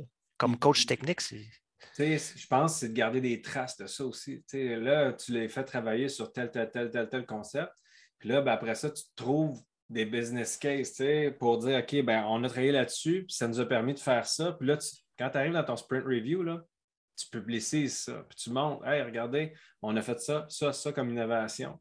Éventuellement, ben, ça va faire jaser, puis ils vont se demander comment ça, ça que les autres, euh, cette équipe-là, ça, ça, roule de même, puis qu'il y, a, tellement d'innovation qui se dégagent de là, on va aller voir qu'est-ce qu'ils font de différent.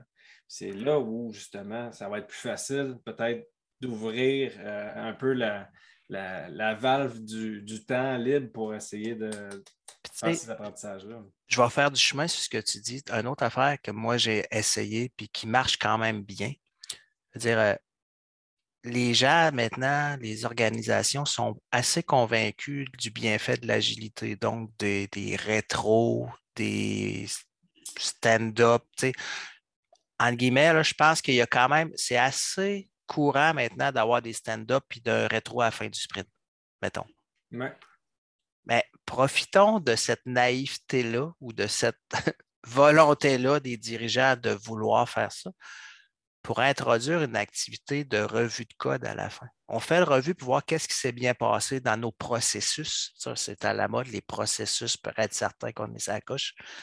Ben, pourquoi on ne le fait pas avec le code? Moi, je, dis aux gens, ben, vous voulez l'avoir pour vos processus? Moi, je veux l'avoir pour mon architecture, pour mon code. En tant qu'architecte, on a besoin de faire ça.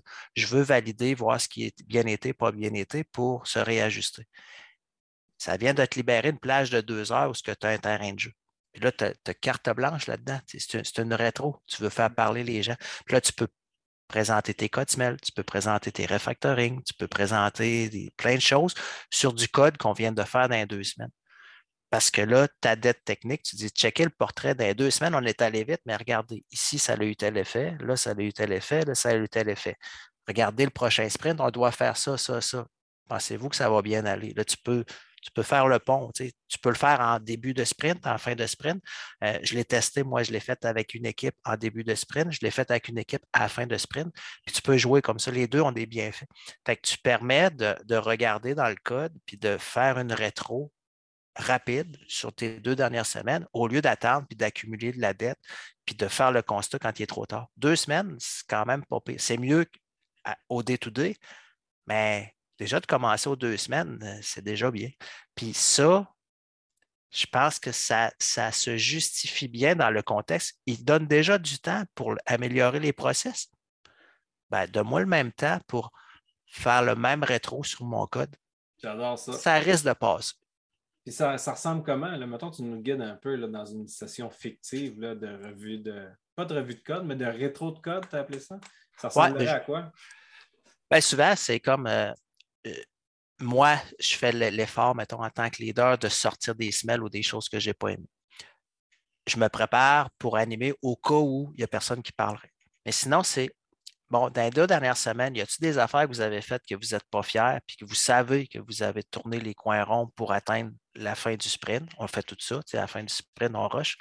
Puis que si c'était à refaire, si vous aviez un peu de temps, vous changeriez. Mais vous ne savez pas la solution, mais vous savez que ça, ce n'est pas beau, puis vous voulez nous le montrer. Fait là, ça nous permet de voir le shortcut. Puis, y aurait-il une meilleure solution qui, on le sait que ça ne sentait pas bon, mais on n'a pas eu le temps de le fixer. Bien là, on prend le temps. On l'analyse, le smell, puis qu'est-ce qui nous indique? Puis si on peut, on fait l'enseignement pour corriger ce problème-là, puis on le fait ensemble.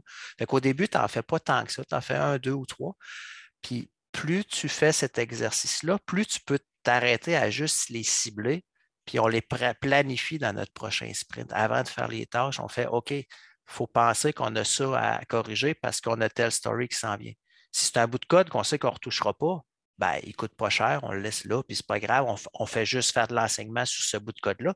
Mais on sait que dans le prochain sprint, on a besoin, puis il va venir bloquer, mais on va s'y attaquer tout de suite avant de faire le code, parce que quand ça va être le temps de faire le code, notre estimé va probablement être beaucoup plus proche, beaucoup plus précis, parce qu'on va savoir c'est facile à faire. Fait tu peux jouer avec ça. Ce n'est pas tout blanc ou noir. Il y a beaucoup de, de flexibilité et d'improvisation, je dirais, mais je m'en sers beaucoup comme ça. Montrer les erreurs, puis en profiter pour faire un peu d'enseignement, puis d'aller chercher l'input. Puis surprenamment, ce n'est pas les gens que tu t'attendrais qui vont prendre le lead puis qui vont cibler des trucs. C'est souvent des gens hyper discrets, mais vu que tu lui donnes la plateforme, ils vont se permettre de le challenger parce qu'ils voient que d'autres le challenge. Puis, tu sais, ça tourne autour de la, sécurité psychologique. Si, tu mets ça dans ton équipe, là, ben, ces gens-là, ben, ils s'affirment, puis après ça, tu vas chercher euh, vraiment une plus-value pour toute ton équipe. Il y a quand même le risque tu sais, que certaines personnes euh, reviennent plus souvent qu'autrement dans ces exemples-là, puis qu'ils prennent ça euh, plus difficilement au personnel ou que même que ce soit le groupe qui fasse quand même. Il me semble que les smells, c'est pas mal, euh, c'est pas mal ton département, Gary, dernièrement. Oui, mais ce que ça l'amène, on fait attention, c'est sûr que ça va arriver.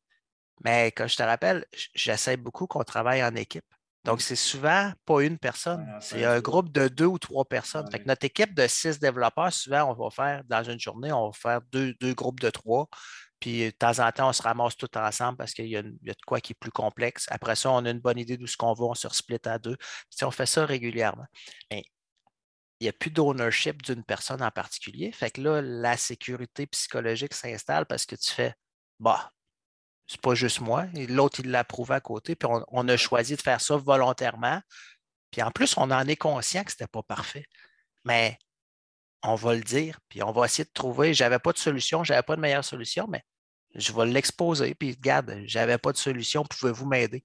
Eh, crème, là, l'entraide, elle se fait. Puis il y a une chimie qui s'installe. Moi, je pense que ça, va aider le groupe à développer de l'empathie aussi à donné. Parce que ces choix-là ont été faits dans un contexte. Tout le monde vient de le vivre, le sprint. Là. Si tu vois ça des, semaines et des mois après, tu ne te rappelles plus que hey, on nous mettait de la pression là, pour livrer rapidement, puis euh, il y avait la date, puis il y avait ci, puis il y avait ça. Puis là, ils ont décidé de faire euh, euh, une intervention sur les environnements. Fait que là, on n'a pas pu tester intégrer pendant X nombre de temps. tout le contexte est frais. Là. C'est beaucoup plus facile d'avoir de l'empathie pour les gens qui ont fait ça versus de juste blaster parce que c'est n'est pas au goût de, la gang. Tu n'as pas empilé de crap par-dessus la crap. Parce que là, c'est correct d'en mettre une couche de crap. C'est quand tu te mets à faire de la crap par-dessus la crap, puis que là, quand tu élimines une, un des niveaux de crap, ben, ça fait crasher l'autre parce que lui fait une assumption que ta crap était faite comme ça. Puis, tu sais, des fois, les bugs apparaissent de même parce qu'il y a un bug, mais l'autre le corrige ailleurs puis là, on est correct. Puis si tu corriges le bug à sa source, ben, tu fais péter le reste parce que l'autre faisait l'assomption inverse. Mais tant que tu n'as pas mis des couches par-dessus, c'est le temps de les régler. Puis il coûte moins cher à régler aussi. Puis en utilisant cette pratique-là, ce que vous faites, puis là, je vois que vous faites quand même pas mal de mobs et de pair programming, faites-vous aussi euh, des, euh, des pull requests, des code reviews ou c'est. Euh, ouais, on les travaille ensemble, ça se fait automatiquement, puis on considère que ça a été déjà revu par une autre personne? sont pas longues. Souvent, c'est comme si on est tous les six ensemble, ben là, non, c'est comme euh, ça rentre. Des fois, quand on est deux groupes, juste pour s'assurer que les autres sont au courant de ce qui vient d'être fait, des concepts, mettons, qu'on a sortis, parce qu'en gang, on, était en primitive obsession pendant la première semaine, on ne savait pas trop ce qu'on s'en allait, puis oups, cette merge request-là, elle vient d'émerger un concept. Il ben, faut que les autres soient au courant que ça vient d'être créé pour, pour qu'ils le réutilisent et qu'ils arrêtent de mettre du code ailleurs plus comme enseignement que je critique pour défaire. Souvent, en, code review, c'est approval ou critique. À place, les codes review vont être ben, je souligne des smells que je remarque. Vous étiez trop d'accord, c'est correct. On va le rentrer dans notre channel Slack qui est les peintes du sprint. À notre revue de fin de sprint, on va y revenir. Ah, j'ai comme un feeling que c'est une bonne place, là, ta, rétro de code pour amener justement ces innovations-là aussi, pas juste euh, regarder les travers, qu'est-ce qu'on aurait aimé mieux faire, ce qui est une bonne chose, mais aussi peut-être promouvoir là, justement quand des concepts qui émergent là, pour être sûr que tout le monde soit au courant. Ça vient juste d'être fait, c'est frais, puis C'est nouveau, j'ai essayé ça. Ça fait six mois là, que je suis rendu chez Nexap. Puis c'est un, environnement, c'est une culture où ce que je suis qui. Les gens veulent cet environnement-là, cette dynamique-là d'apprentissage. Fait que je dis, bon, on va l'essayer. Ça faisait longtemps que ça me titillait, mais je n'avais pas eu la chance de le faire. Puis c'est ça que j'ai fait approuver, que là, je me disais, je le fais-tu, je le fais-tu pas, c'est une bonne idée? Puis j'ai discuté avec Tim Mottinger, puis c'est là qu'il m'a dit, ben Martin, moi, je l'essayerais. Le, meilleur moyen, c'est de l'essayer. Puis je suis pas mal convaincu que ça va marcher. Je, serais curieux d'avoir les, inputs de qu'est-ce que ça va donner. Puis là, ça fait trois, quatre qu'on a depuis que j'ai introduit ça. Puis ouais, c'est ça. Ça me donne un terrain de jeu, puis ça amène. Curieusement, les gens ne se permettaient pas de commenter certains aspects qu'ils n'aimaient pas parce qu'ils pensaient que c'était la façon de faire, parce que c'était de même avant. Mais quand on s'est mis à le mettre ensemble, il a fait hey, moi non plus, j'aime pas ça. Hey, moi non plus, j'aime pas ça. Ben, pourquoi on le fait de bord? Ben, parce que c'était fait de même. Mais tu vois, juste parce qu'on pensait que c'était la bonne façon de faire, parce que c'était là, on ne s'est pas permis de le challenger parce qu'on disait ben, il devait savoir ce fait, qu'il faisait. Moi, je, suis nouveau dans le code base, puis je ne suis pas certain. Mais cet exercice-là met de l'avant toutes ces, incohérences-là ou ces, assumptions-là qu'on fait, puis ils deviennent explicites. Puis là, on se permet de se challenger dans le day-to-day. Ah, moi, c'est sûr que j'expérimente avec ça, avec les deux, euh, les deux squads avec qui je commence à travailler. Là. Sérieux, j'adore ça. c'est une super bonne idée. Toi, JP, euh, l'apprentissage continu, tu as vécu ça comment chez tes derniers clients? Ça, ça, ça existe? c'est difficile? C'est inexistant? Euh, le, dernier, le dernier client que j'ai, j'ai comme deux, derniers, deux clients présentement, mais il y en a un, je viens d'arriver, fait qu'on va commencer par écouter avant de parler. On n'a pas grand-chose à dire là-dessus. Euh, aussi, je n'ai pas des rôles de coach des tonnes, right? Fait que je suis souvent plus comme euh, un coach sous-marin, là, genre, il veut juste avoir un gars avec l'expérience, puis euh, la, il y a une place, je viens de commencer, l'autre place, on est deux. Fait que, tu sais, je veux dire, je peux bien, je pourrais appeler ça du mob programming si je voulais, mais de toute façon, on est un peu dans une situation où c'est très difficile présentement de développer parce qu'on a des problèmes avec des fournisseurs. Question, on, va sauter cette question-là. Disons que je ne fais pas exactement ce que je suis supposé faire. Euh, les, derniers, les dernières places où j'ai été, euh, c'était en fait, c'était pas beaucoup sur le continuous learning. Euh, il, y a, une des places où c'était presque du basic learning, c'est-à-dire, Pascal sait de quoi je parle, c'était c'est quoi un test unitaire, comment on écrit un test unitaire. Euh, il y avait du, euh, du pair programming euh, tout croche, des choses en même, mais ils appellent ça comme ça quand même. Moi, moi, je suis un gars de, de, XP. Je trouve que XP, c'est probablement la, la, la, pratique révolutionnaire des 20 dernières années. Là.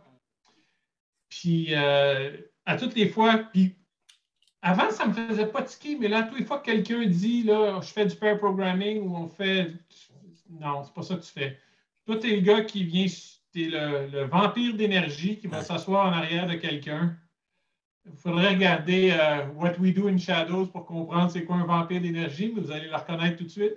C'est un vampire d'énergie qui s'assoit en arrière de quelqu'un et qui demande qu'est-ce que tu fais à toutes les deux minutes, et qui pense que c'est ça du pair programming. C'est pas ça du pair programming. Euh, Quand tu expliques dans ton équipe que c'est pas ça du pair programming, puis qu'il s'en vient faire du pair programming dans mon équipe après. ah! On veut des noms, on veut des noms. Oh, mon oh non, non, non. Oh, non. Non, on, s'est promis qu'il n'y avait pas de campagne de salissage, mais on l'a vraiment vécu. Puis, tu sais, juste. ah, ben, on l'a tout vécu. Il va sortir souvent, cette anecdote-là va sortir souvent dans, dans nos affaires. Malheureusement, ça fait mauvaise presse au pair programming. Si tu n'as pas une belle expérience de pair programming, il y en a qui ne veulent plus en faire à cause de ça.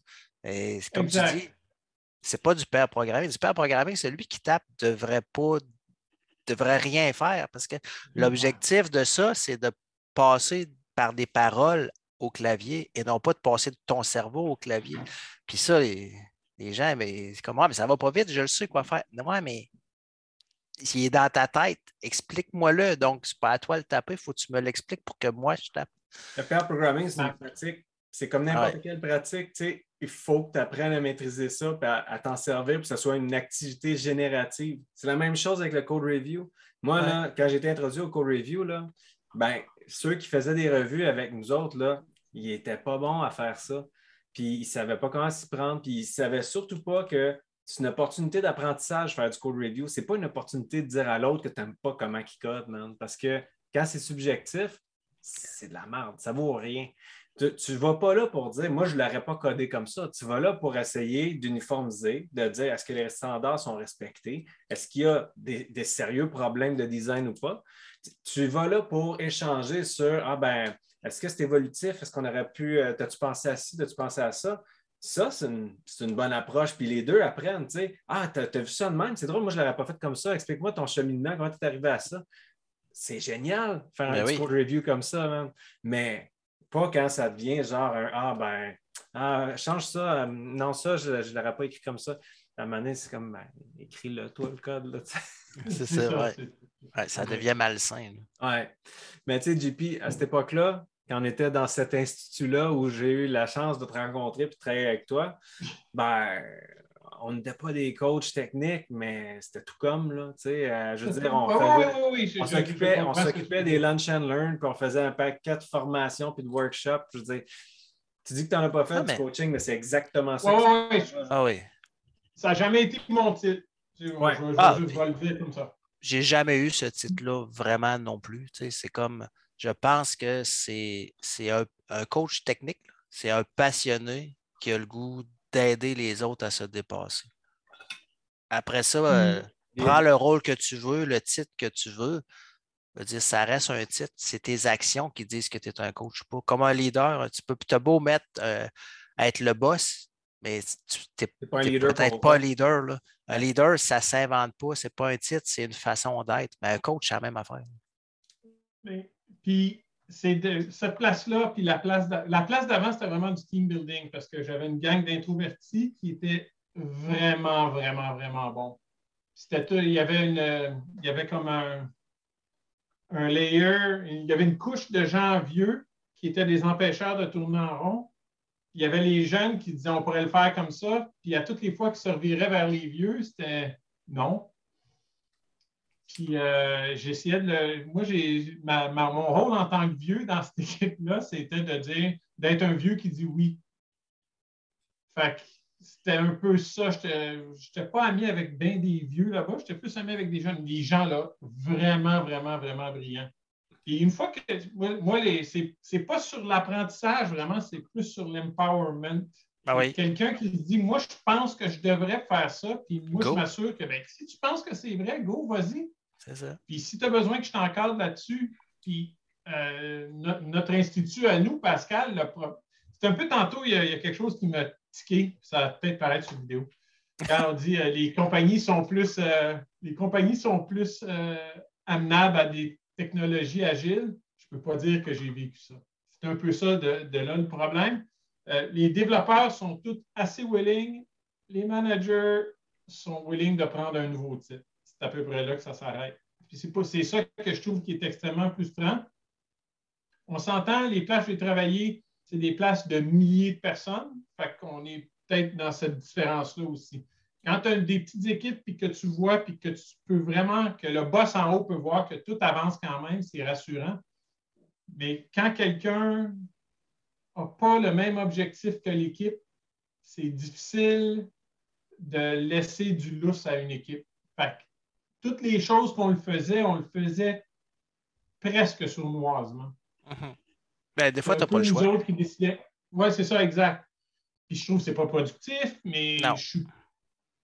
Personnellement, je ne suis pas bon pour, pour naviguer la politique là-dedans. Puis euh, juste pour en revenir, juste faire une petite parenthèse sur Scrum puis tous les gens qui font Scrum présentement. Présentement, euh, Scrum, c'est une religion, puis c'est très inflexible. Puis là, les gens, ils apprennent des, des choses, puis ils font des cérémonies presque vides de sens des fois. Oui. J'essaie de dire, mais pourquoi on fait ça? Je veux dire, j'ai fait des. J'ai fait. Je vais parler de safe, ça va être mon deux secondes safe. On fait des affaires de. Comment ils appellent ça, les gros plannings? J'oublie le nom. c'est PI planning. fun. PI planning. Tout le monde, tous les développeurs, nous autres, on en a eu un quand je à la dernière classe, il y en a eu d'autres à d'autres endroits. Tu rentres dans le PI planning, tout le monde qui est un développeur s'emmerde. 100% J'ai jamais vu un développeur impliqué là-dedans. On est des sources d'informations, ils nous posent une question puis on répond. C'est pas ça être impliqué dans un processus. Tout le monde pense que c'est ridicule, tout le monde pense que ça a zéro valeur. Puis pourtant, on continue à les faire. C'est pour ça que je suis pas. C'est ça, ça me fait tiquer cette idée-là, parce que ça, ça a toutes sortes de conséquences, justement, sur toutes les bonnes idées que tu as. Il y a des places qui vont dire Ah non, non. Parce que j'ai l'impression que le management n'a pas beaucoup changé en 60 ans. Puis ils ne comprennent pas que moi, aujourd'hui, c'est Spring Web, Puis demain, c'est. Aujourd'hui, quand je dis aujourd'hui, je veux dire 2014. Là. 2014, c'est Spring Web, puis maintenant, on veut faire des sports en React. Ce n'est pas la même game, ce n'est pas les mêmes enjeux, ce n'est pas la même façon que les choses fonctionnent. Ça ne s'apprend pas comme ça. Si tu mets des gens qui ne sont pas prêts à aller là-dessus, tu vas te péter la gueule. Si tu gardes tes gens parce que tu veux qu'ils fassent faire Spring Web et que là, tu as besoin qu'il va, tu vas falloir t'engager du monde de plus, ça va faire des jalousies. C'est toutes sortes de problèmes, je trouve que les compagnies gèrent super mal. En plus, la plupart des compagnies vont dire on a Spring Web, on a Spring Web, on a Spring Web. là, tout le monde travaille là-dedans. puis là, ils disent Ah, on va faire quelque chose avec React ou Angular.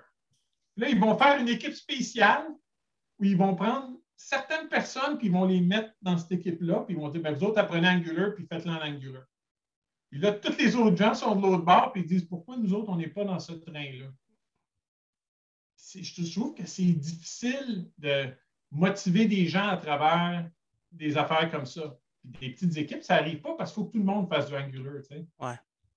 Je ne sais pas si tu fais du Angular. Euh, non, pas vraiment. non, mais tu sais, mais, je vais faire du chemin, c'est ce que tu dis au niveau de l'agilité, puis j'en suis conscient. Tu sais, moi, quand je disais profitons de l'agilité, c'est ces fausses cérémonies-là qui n'apportent pas grand-chose, ben, ils sont convaincus, ils aiment ça, ces gens-là. Profitons de fait qu'ils aiment ça, ces cérémonies-là, pour venir insérer sous le format d'une activité qui s'insère dans cette cérémonie-là pour insérer de quoi de plus technique, de plus de base qui va intéresser tout le monde. Mais au niveau du managing, c'est une activité de rétro au même titre que les autres. Fait que là, eux autres, ils ont l'impression que tu embarques dans le grosse machine, mais que j'adhère pas, moi non plus. C'est pas ça. L'agilité, c'est dans mon day je suis capable de me tourner de bord. Fait que, mais, beau me rencontrer souvent, Les rétros, souvent, c'est juste du venting de gens qui se plaignent que quelque chose va pas. Ou des fois, c'est juste qu'il n'y a rien à dire. J'aime ton idée de dire bon, on va transformer ça en rétro technique, puis on va s'asseoir les développeurs ensemble. Puis si le Scrum Master ne comprend pas ce qui se passe, ben, ça il faut un moment pour aller chercher un café. Exact. On va être capable de gérer. On va gérer. Ça, j'aime beaucoup ça, cette idée-là d'un petit peu subvertir euh, certaines des cérémonies pour en faire autre chose. Pascal autre chose dans un cadre. Oui, mais tu sais, Pascal disait on va essayer d'identifier les pertes de temps puis aller les chercher. Ben, pour moi, mm. ça naît des pertes de temps. Je vais là puis je gagne rien. Donc, OK, je vais me servir du cadre. Puis à l'intérieur de, de, ça, je vais garder le message au niveau de, la direction. Puis à l'intérieur de ça, le terrain de jeu, ben, je vais me garder une liberté pour aller dans une direction qui est plus appropriée pour notre dynamique. Puis, by the way, on va se garder un 10 minutes pour dire ça a-tu bien été, qu'est-ce qu'on n'a pas aimé, tout ça. Mais tu vas chercher justement la perte de temps à de quoi de productif. Puis après ça, là, tu as tes justificatifs pour aller en chercher plus. Un peu plus. moi, je trouve que c'est une excellente, euh, une excellente approche si on veut faire quelque chose. Mon dernier, mon dernier Vas-y. J'ai un dernière affaire safe à dire. Amène-nous pas trop. On était tout assis. Ah, non, non, ça va aller. Je te jure 10 secondes. On était tout assis dans la salle. Le Scrum Coach pose une question à mon copain assis à côté, genre Tu penses-tu qu'on est capable de faire ça en trois mois? Puis il la regarde et dit Il n'y a aucune façon de savoir. Je ne peux pas te répondre à ça. il a dit net dans sa face Qu'est-ce que tu fais ici d'abord? C'est notre copain brésilien. Oh boy. là, moi, je suis assis là. C'est une excellente question, mais là, tu es en train de me faire sortir de la salle.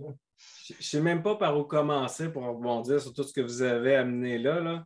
Je, vais commencer, je vais commencer par un gros bémol. Là. Moi, euh, j'ai rien contre Scrum, j'ai rien contre Kanban. Au contraire, je trouve que c'est des bons cadres pour te permettre de débuter dans quelque chose. Oh oui. Oui, oui, oui. Oh oui, bien utilisé. La rétro en Scrum, pour moi, c'est un des plus beaux outils. C'est un, mécanisme pour être challengé, une forme de feedback loop pour se, regarder, faire des, expérimentations, revenir dessus. Euh, c'est la place où tu veux essayer de challenger statu quo, essayer de brasser un peu le truc et dire OK, notre processus, là, justement, on parlait de gaspillage tantôt, on va l'inspecter. C'est pour ça que moi, quand tu arrives avec la rétro de code, ce que je trouve le fun, c'est que souvent, ben, on s'occupe plus de l'équipe dans une rétro traditionnelle Scrum.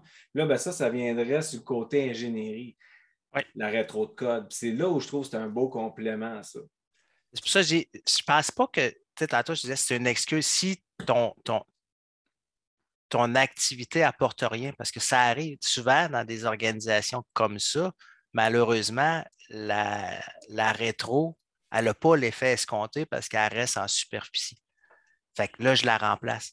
Mais si ma rétro est déjà utile et qu'elle m'amène une plus-value, je ne veux pas la remplacer, mais je peux dire, hey, j'ai besoin de ça pour la mettre à côté. parce que les gens qui ont déjà des cérémonies effectives ont probablement un mindset ou un chemin sont plus avancés dans le cheminement, je dirais, de l'agilité, puis ils vont accepter que tu rajoutes de quoi à côté. Si tu as de la misère à l'ajouter à côté, c'est parce que c'est probablement des, des, gens rigides, puis que là, la cérémonie est, rigide, puis elle n'est pas nécessairement appropriée aux besoins de l'équipe, mais elle là parce qu'elle est imposée. Là, viens mettre insérer à l'intérieur. c'est le bémol que j'amènerais pour aller dans la même direction que toi. Je suis, je suis pour ça à 100% parce que c'est la manière, je pense, qui quand même nous donne une vision. Si tu n'as pas ça, tu peux te tirer dans toutes les directions. Le Scrum t'amène ce cadre-là pour te dire c'est quoi mon goal, c'est quoi mes priorités, puis il faut quand même que tu gardes une vision, un air d'aller. Sinon, ben, tu vas y aller à la règle du pouce, puis c'est pas nécessairement bon. Là. Ben, c'est un cadre qui t'aide à développer de nouvelles habitudes et des nouveaux muscles. Puis de voir à quel point, je ne veux pas généraliser, mais je vais le faire pareil pour les besoins de, l'exemple que je vais dire là. Généralement parlant, quand on observe la rigidité dans l'exercice de à peu près n'importe quoi, c'est parce que on commence à apprendre là-dedans. On n'est pas encore assez avancé, assez mature, assez en contrôle. C'est un signe de ça, règle générale. Donc, éventuellement, quand l'équipe qu'elle fasse du Scrum, du Kanban, du Safe, du God knows what, commence à prendre la maturité, commence à comprendre qu'est-ce qui fonctionne pour eux, qu'est-ce qui fonctionne moins bien. Est-ce que j'ai vraiment besoin euh, de faire des stand-up? Tu sais, si tes stand-up, c'est des status meetings, tu vas dire ah, stand-up, ça, fait chier, on perd notre temps là, on, les balance. Bien, probablement que tu sais, stand-up, c'est super utile pour bien des gens quand il est fait de sorte à faire un micro-planning pour ta journée, puis à te synchroniser pour voir qui a besoin de quoi pour être sûr qu'il n'y ait pas de bloquant dans le prochain 24 heures. Si ce n'est pas comme ça que tu adresses ça, puis c'est un status meeting pour que tout le monde fasse son rapport en regardant dans le blanc des yeux son Scrum Master pour dire ma tâche est, ma tâche est arrivée à, tel point, puis il me reste à peu près tant, puis euh, on passe au prochain. Avoir un. Je, suis partout, là, mais c'est parce que vous avez parlé tellement d'affaires. Avoir un bon coach, avoir du monde qui t'encadre, qui te montre comment bien faire les choses versus mal les, mal les faire, qui t'aide à fine-tuner ton approche, à justement insérer des feedback loops, aller chercher, aller essayer de comprendre pour être en amélioration continue. Man, un bon coach, là, ça change tout. ça, c'est ah, un sujet qu'on voulait parler justement, le coaching technique. Ça, on n'en voit pas assez souvent. ça tombe souvent sur les épaules d'un tech lead, exemple, qui, est déjà surchargé, débordé, puis qui n'a pas nécessairement le temps d'aller faire toutes ces affaires-là. Puis euh, c'est important. On parle du côté humain, là, puis moi, c'est pour ça que ça, ça, me faisait friser les oreilles un peu tantôt quand vous disiez que euh, les, cérémonies dans Scrum ne sont pas nécessairement euh, importantes parce que des fois, elles ne sont pas bien faites. Je pense que c'est là le problème. Ce n'est pas la cérémonie, le problème, c'est plus comment on l'opère, puis c'est quoi la valeur qu'on essaie d'aller en dégager. Si quelque chose n'a pas de valeur, ben, c'est sûr que ça ne vaut pas la peine de le faire, mais si ça fait partie d'un framework qui a été utile à tellement de personnes, peut-être qu'il faut se poser la question comment on le fait, nous, puis pourquoi ça ne nous ah sert pas. Puis d'avoir un coach qui a cette distance-là au niveau de l'agilité, mais au niveau du DevOps, au niveau euh, des pratiques euh, d'ingénierie, euh, l'expertise, tout ça, c'est important. C'est vraiment important pour t'aider à aller de l'avant, pour te donner. Des fois, on, est, on a le nez dans le feu de l'action, là, on voit juste l'arbre. On ne voit pas ah, qu'il y a derrière. D'avoir cette perspective-là.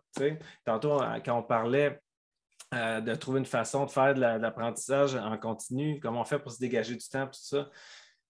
Quand tu es, pris dans les taux là, avec les dates, euh, le budget, puis on est rendu là, puis la pression de la business, machin, puis pas sûr que tu as le temps même d'être créatif, de, de, réfléchir à comment on va faire pour s'améliorer sur ça, dégager du temps, monter une stratégie, puis réutiliser ce temps-là. Hey, écoute, j'ai déjà, déjà été avec une équipe là, qui était tellement pris là-dedans. Là. C'est dans le monde du jeu vidéo. S'il y a une industrie qui sont connus là, pour euh, être surchargés et surutilisés, c'est bien eux. On a réussi à automatiser un paquet d'affaires, c'était super cool. Puis c'est tellement dans leur ADN. Là. Le temps qu'ils ont sauvé là, ils l'ont tout de suite acheté dans plus de travail à faire. Au lieu de se créer ce buffer-là, cet espace-là que je parlais tantôt. Ah avoir un coach qui est plus proche, qui, qui aide à justement saisir ces opportunités-là, leur expliquer l'importance de ça, les challenger, leur faire apprendre à explorer des choses. Une grosse plus-value. Oui. Mais d'ailleurs, je pense que c'est l'objectif de, ceux qui se. La nouvelle vague, je dirais, là, qui, parce que coach technique, c'est quand même nouveau comme phénomène. Là, Ça s'appelait des coachs agiles, mais là, comme coach agile, le dérivé avec plus justement des, cérémonies, des certifications, mais c'est parce que c'est les, gars de XP qui étaient des coachs agiles, qui, martelaient sur les pratiques de base, les techniques XP, les techniques, les outils pour avoir un feedback de plus en plus court. Ben, ils ont comme perdu leur place, puis ils sont réorientés, puis ils ont dit ben, on va être des coachs techniques. On va, on va refocuser sur les valeurs de l'agilité à la base, qui est maîtrisons nos outils, revenons à l'excellence technique, puis après ça, le reste va dériver de là.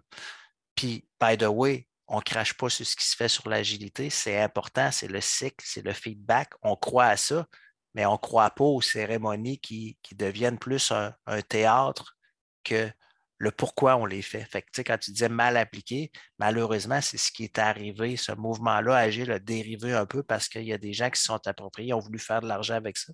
Puis c'est devenu une manière de, de facturer du monde. Mais la nature réelle, c'est rétroaction, euh, feedback court, puis autant humain que technique. Donc, en focusant sur les outils, autant outils pour rapprocher les humains que outils pour développer nos, capacités techniques, ben, je pense que c'est le, le, nouveau terrain de jeu des coachs techniques. Puis c'est souvent les, les fondateurs de l'XP. Tu vas voir des gens comme euh, Tim Ottinger, comme je, répète souvent, cette gang-là, Joshua Karivski, Bob Martin, euh, euh, Martin Fuller, toute cette gang-là se considère comme des coachs techniques maintenant. Oui, oui. Mais tu sais, c'est pas tous les coachs agiles qui peuvent faire cette transition-là. C'est ça qui est, intéressant quand tu parles, JP, là, ça te fascine comment les gens rentrent en TI ou rentrent dans, un, un, métier quand ils arrivent d'une autre place.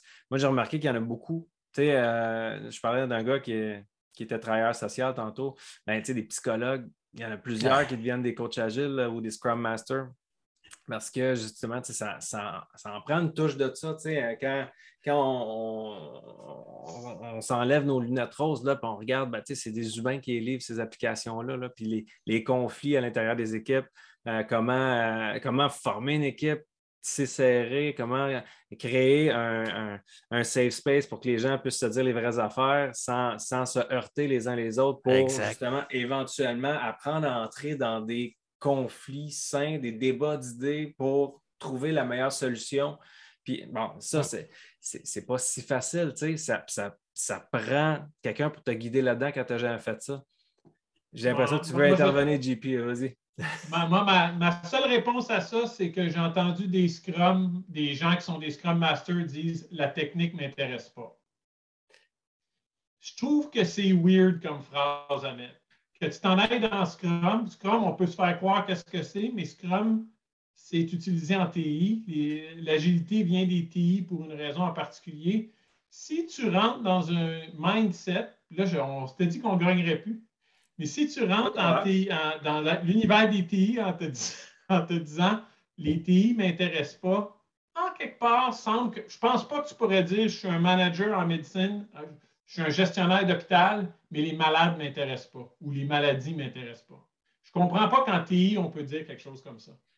De, pas que, ça pas, c'est une chose. De dire que ça ne t'intéresse pas, c'en est une autre. Oui, c'est ça. Je ne maîtrise ah pas, c'est correct. Exact c'est intérêt le problème.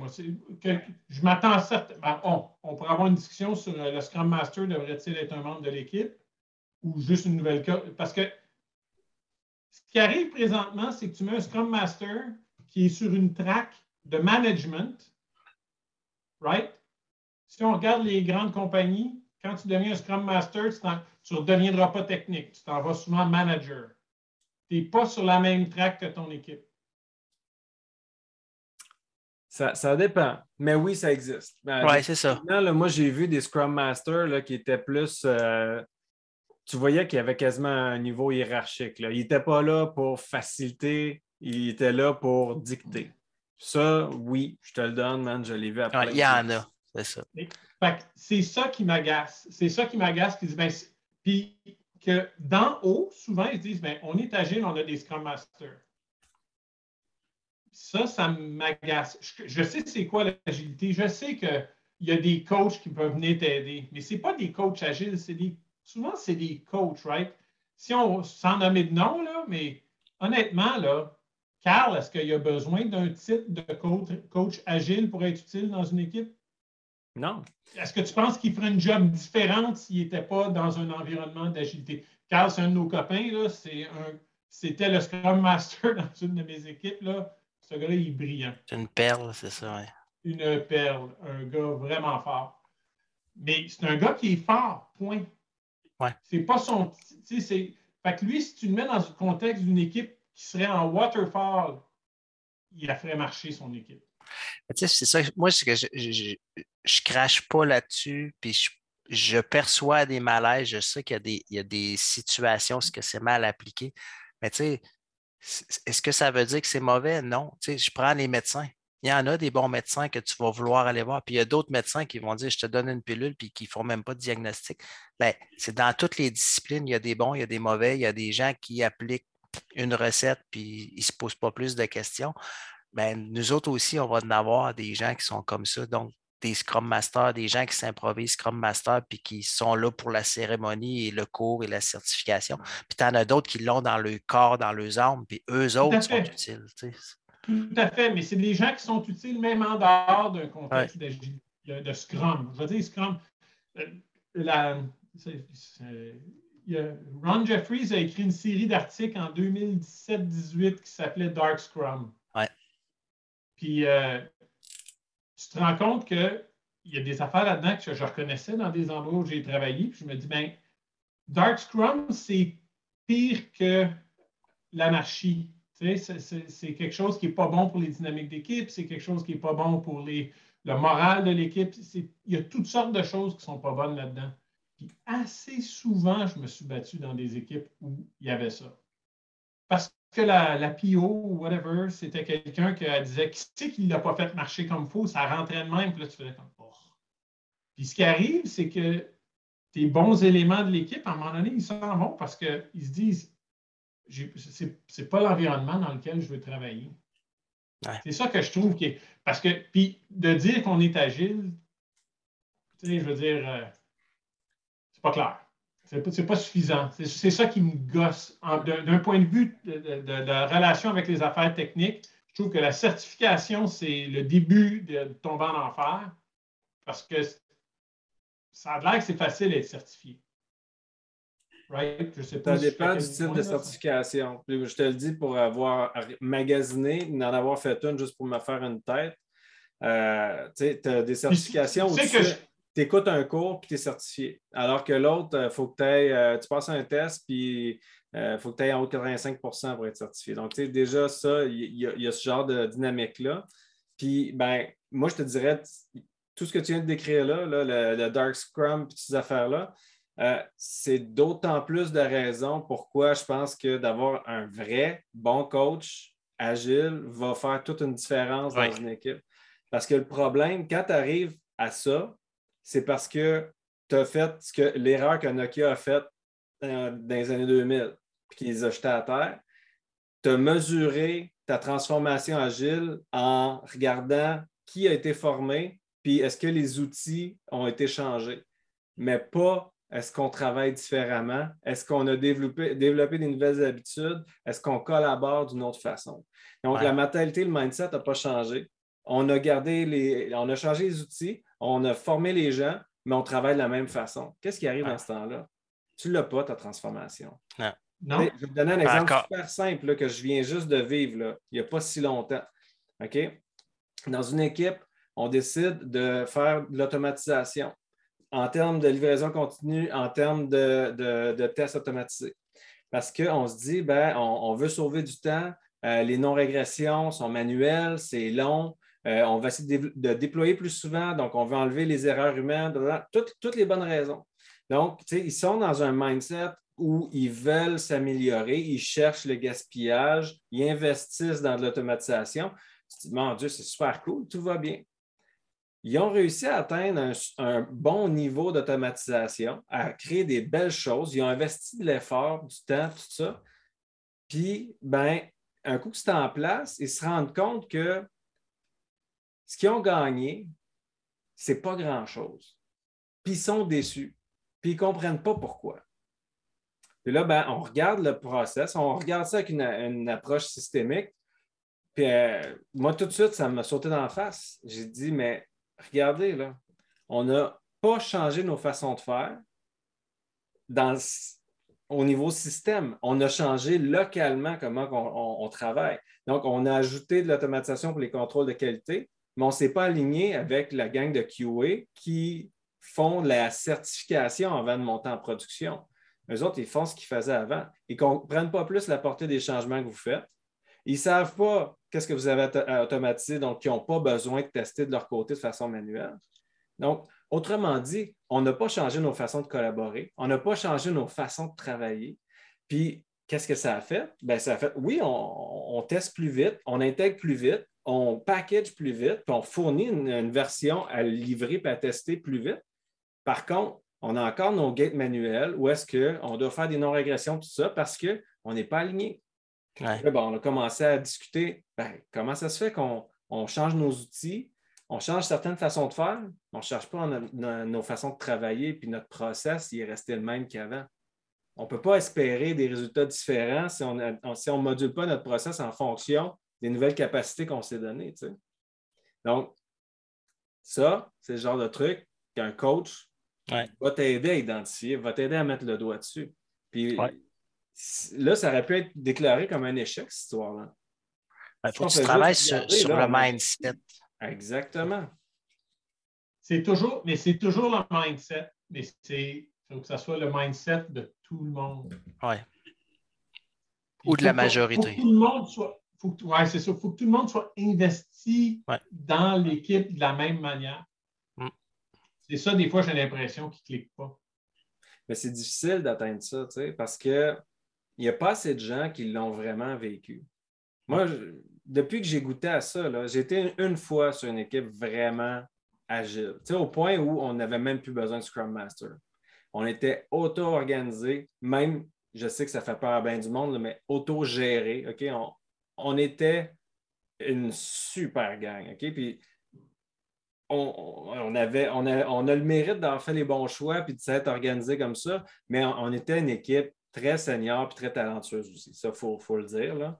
Euh, c'est- comme tu disais tantôt, quand tu en pognes des bons, ben, ils vont réussir dans à peu près n'importe quel contexte. Tu as raison, OK? Mais n'empêche qu'on l'a fait, puis ça marchait bien. Puis c'est agréable de travailler comme ça.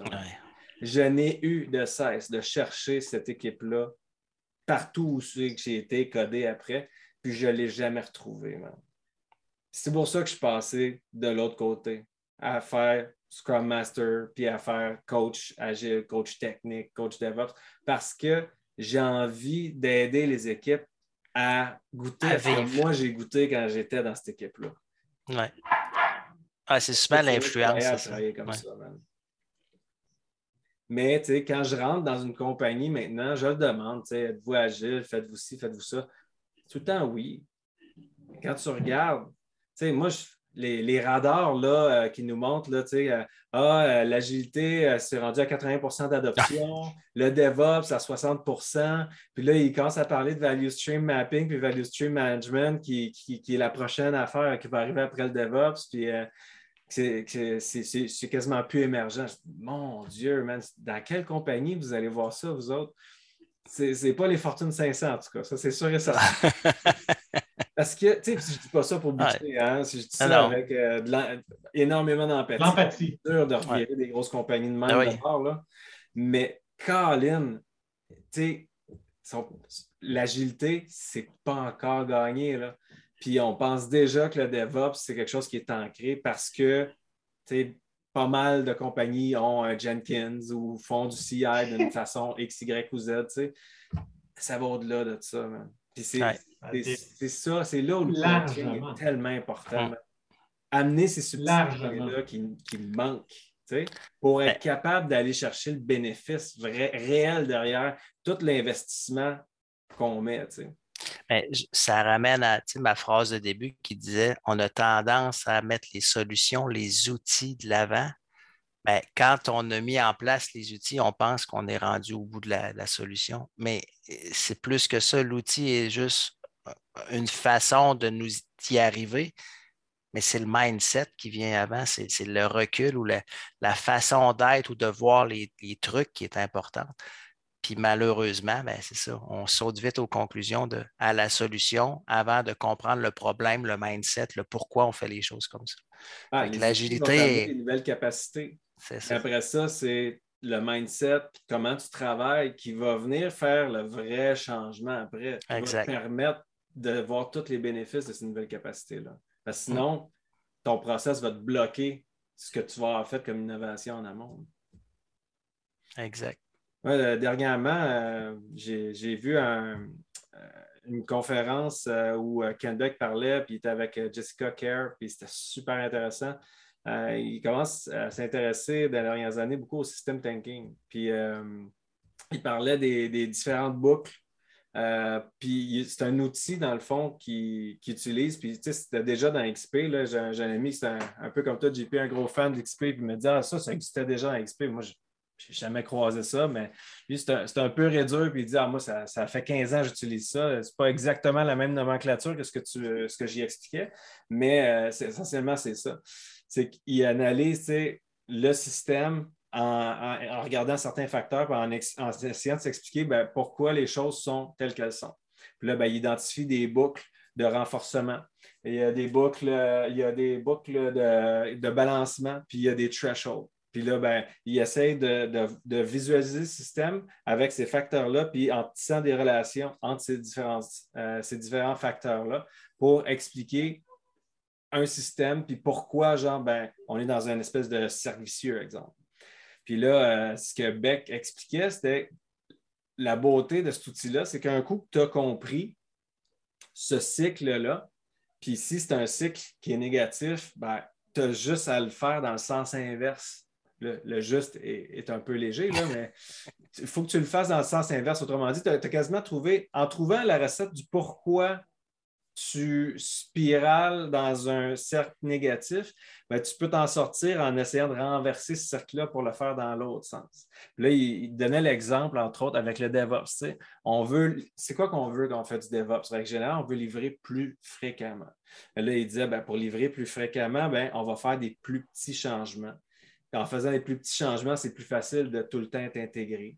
Si on veut être tout le temps intégré, ben, c'est une bonne idée d'avoir de l'automatisation au niveau de nos contrôles de qualité, donc d'avoir des tests automatisés qui vont s'assurer qu'à chaque fois qu'on s'intègre, on est capable de valider en snappant les doigts qu'on est encore dans un état stable, ou du moins que nos chances d'être encore dans un état stable sont assez optimales. Donc, notre niveau de confiance est bon. Puis là, il a tout tracé ça. Puis là, il disait, ben ça, ça ressemble à ça, DevOps. Qu'est-ce qui se passe pour vrai souvent, par exemple? Là, on va essayer de livrer, puis ben, on va s'être pété à gueule. Fait que là, on voulait livrer aux semaines, mais là, on s'est dit, ouais, ça nous a fait euh, mal.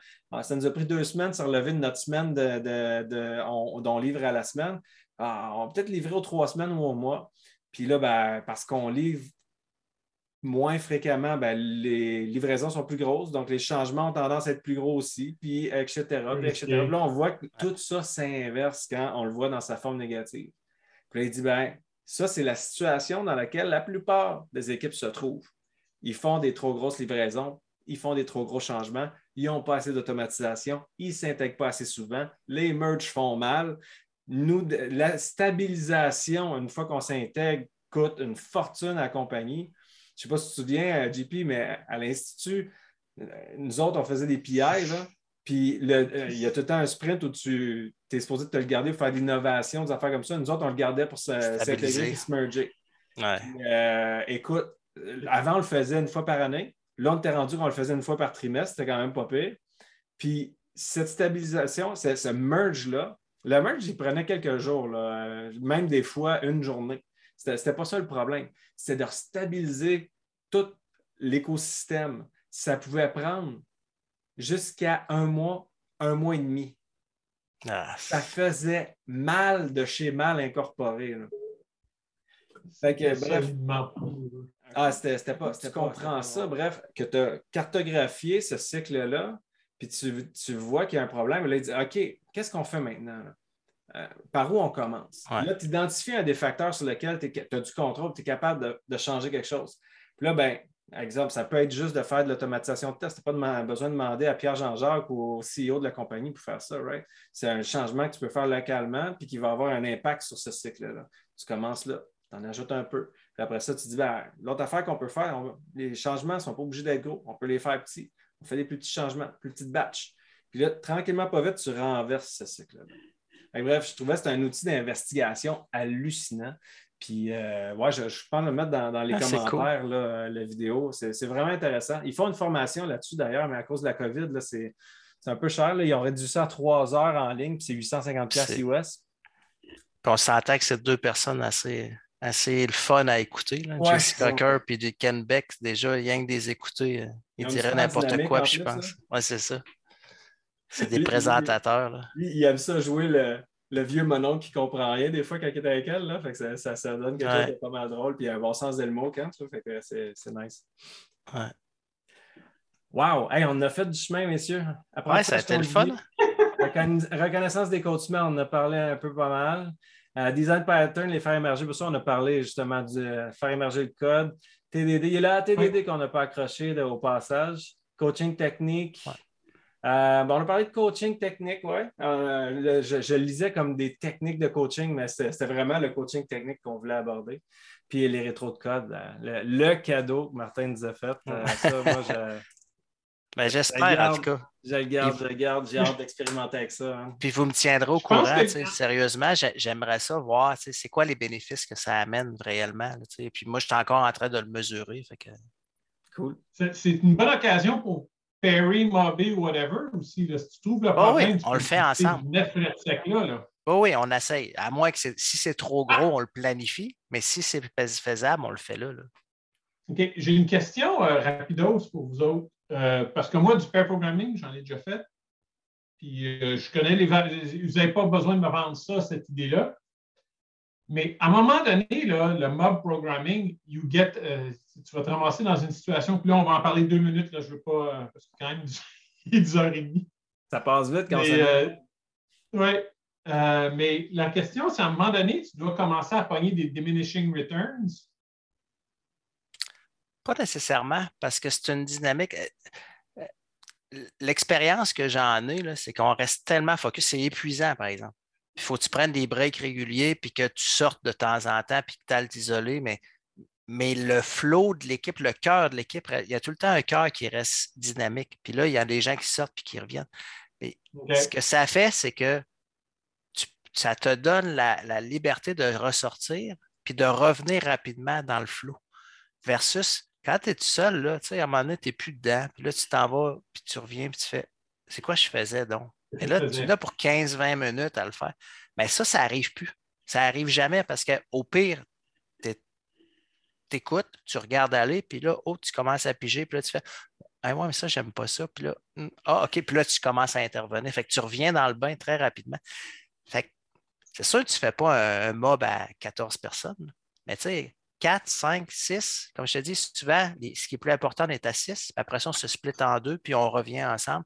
Fait que, tu sais, des fois, la, tâche se split. Tu euh, vas aller, ben, OK, on a déterminé le contrat, nos interfaces, parfait, on est d'accord, on, on a moqué nos trucs. OK, le contrat est établi. Bon, on part back-end, partie front-end, on fait le truc, puis on.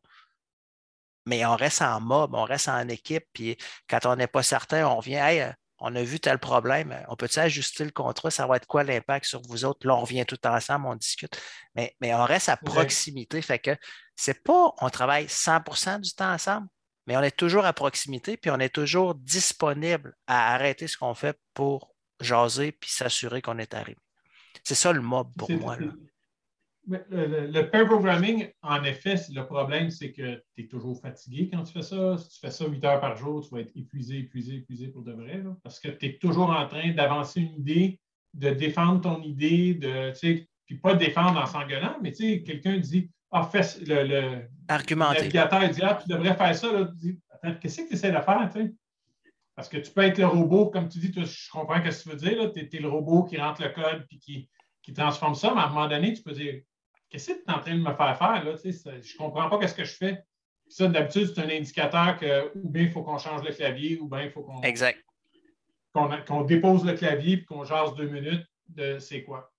Fait oui, oui, OK. Fait dans le fond, il y a euh, une limite supérieure implicite que, dans le fond, ton équipe, si tu as une équipe de 20, ça ne sert à rien, pas grand-chose de mobber à 20. Non, non, non.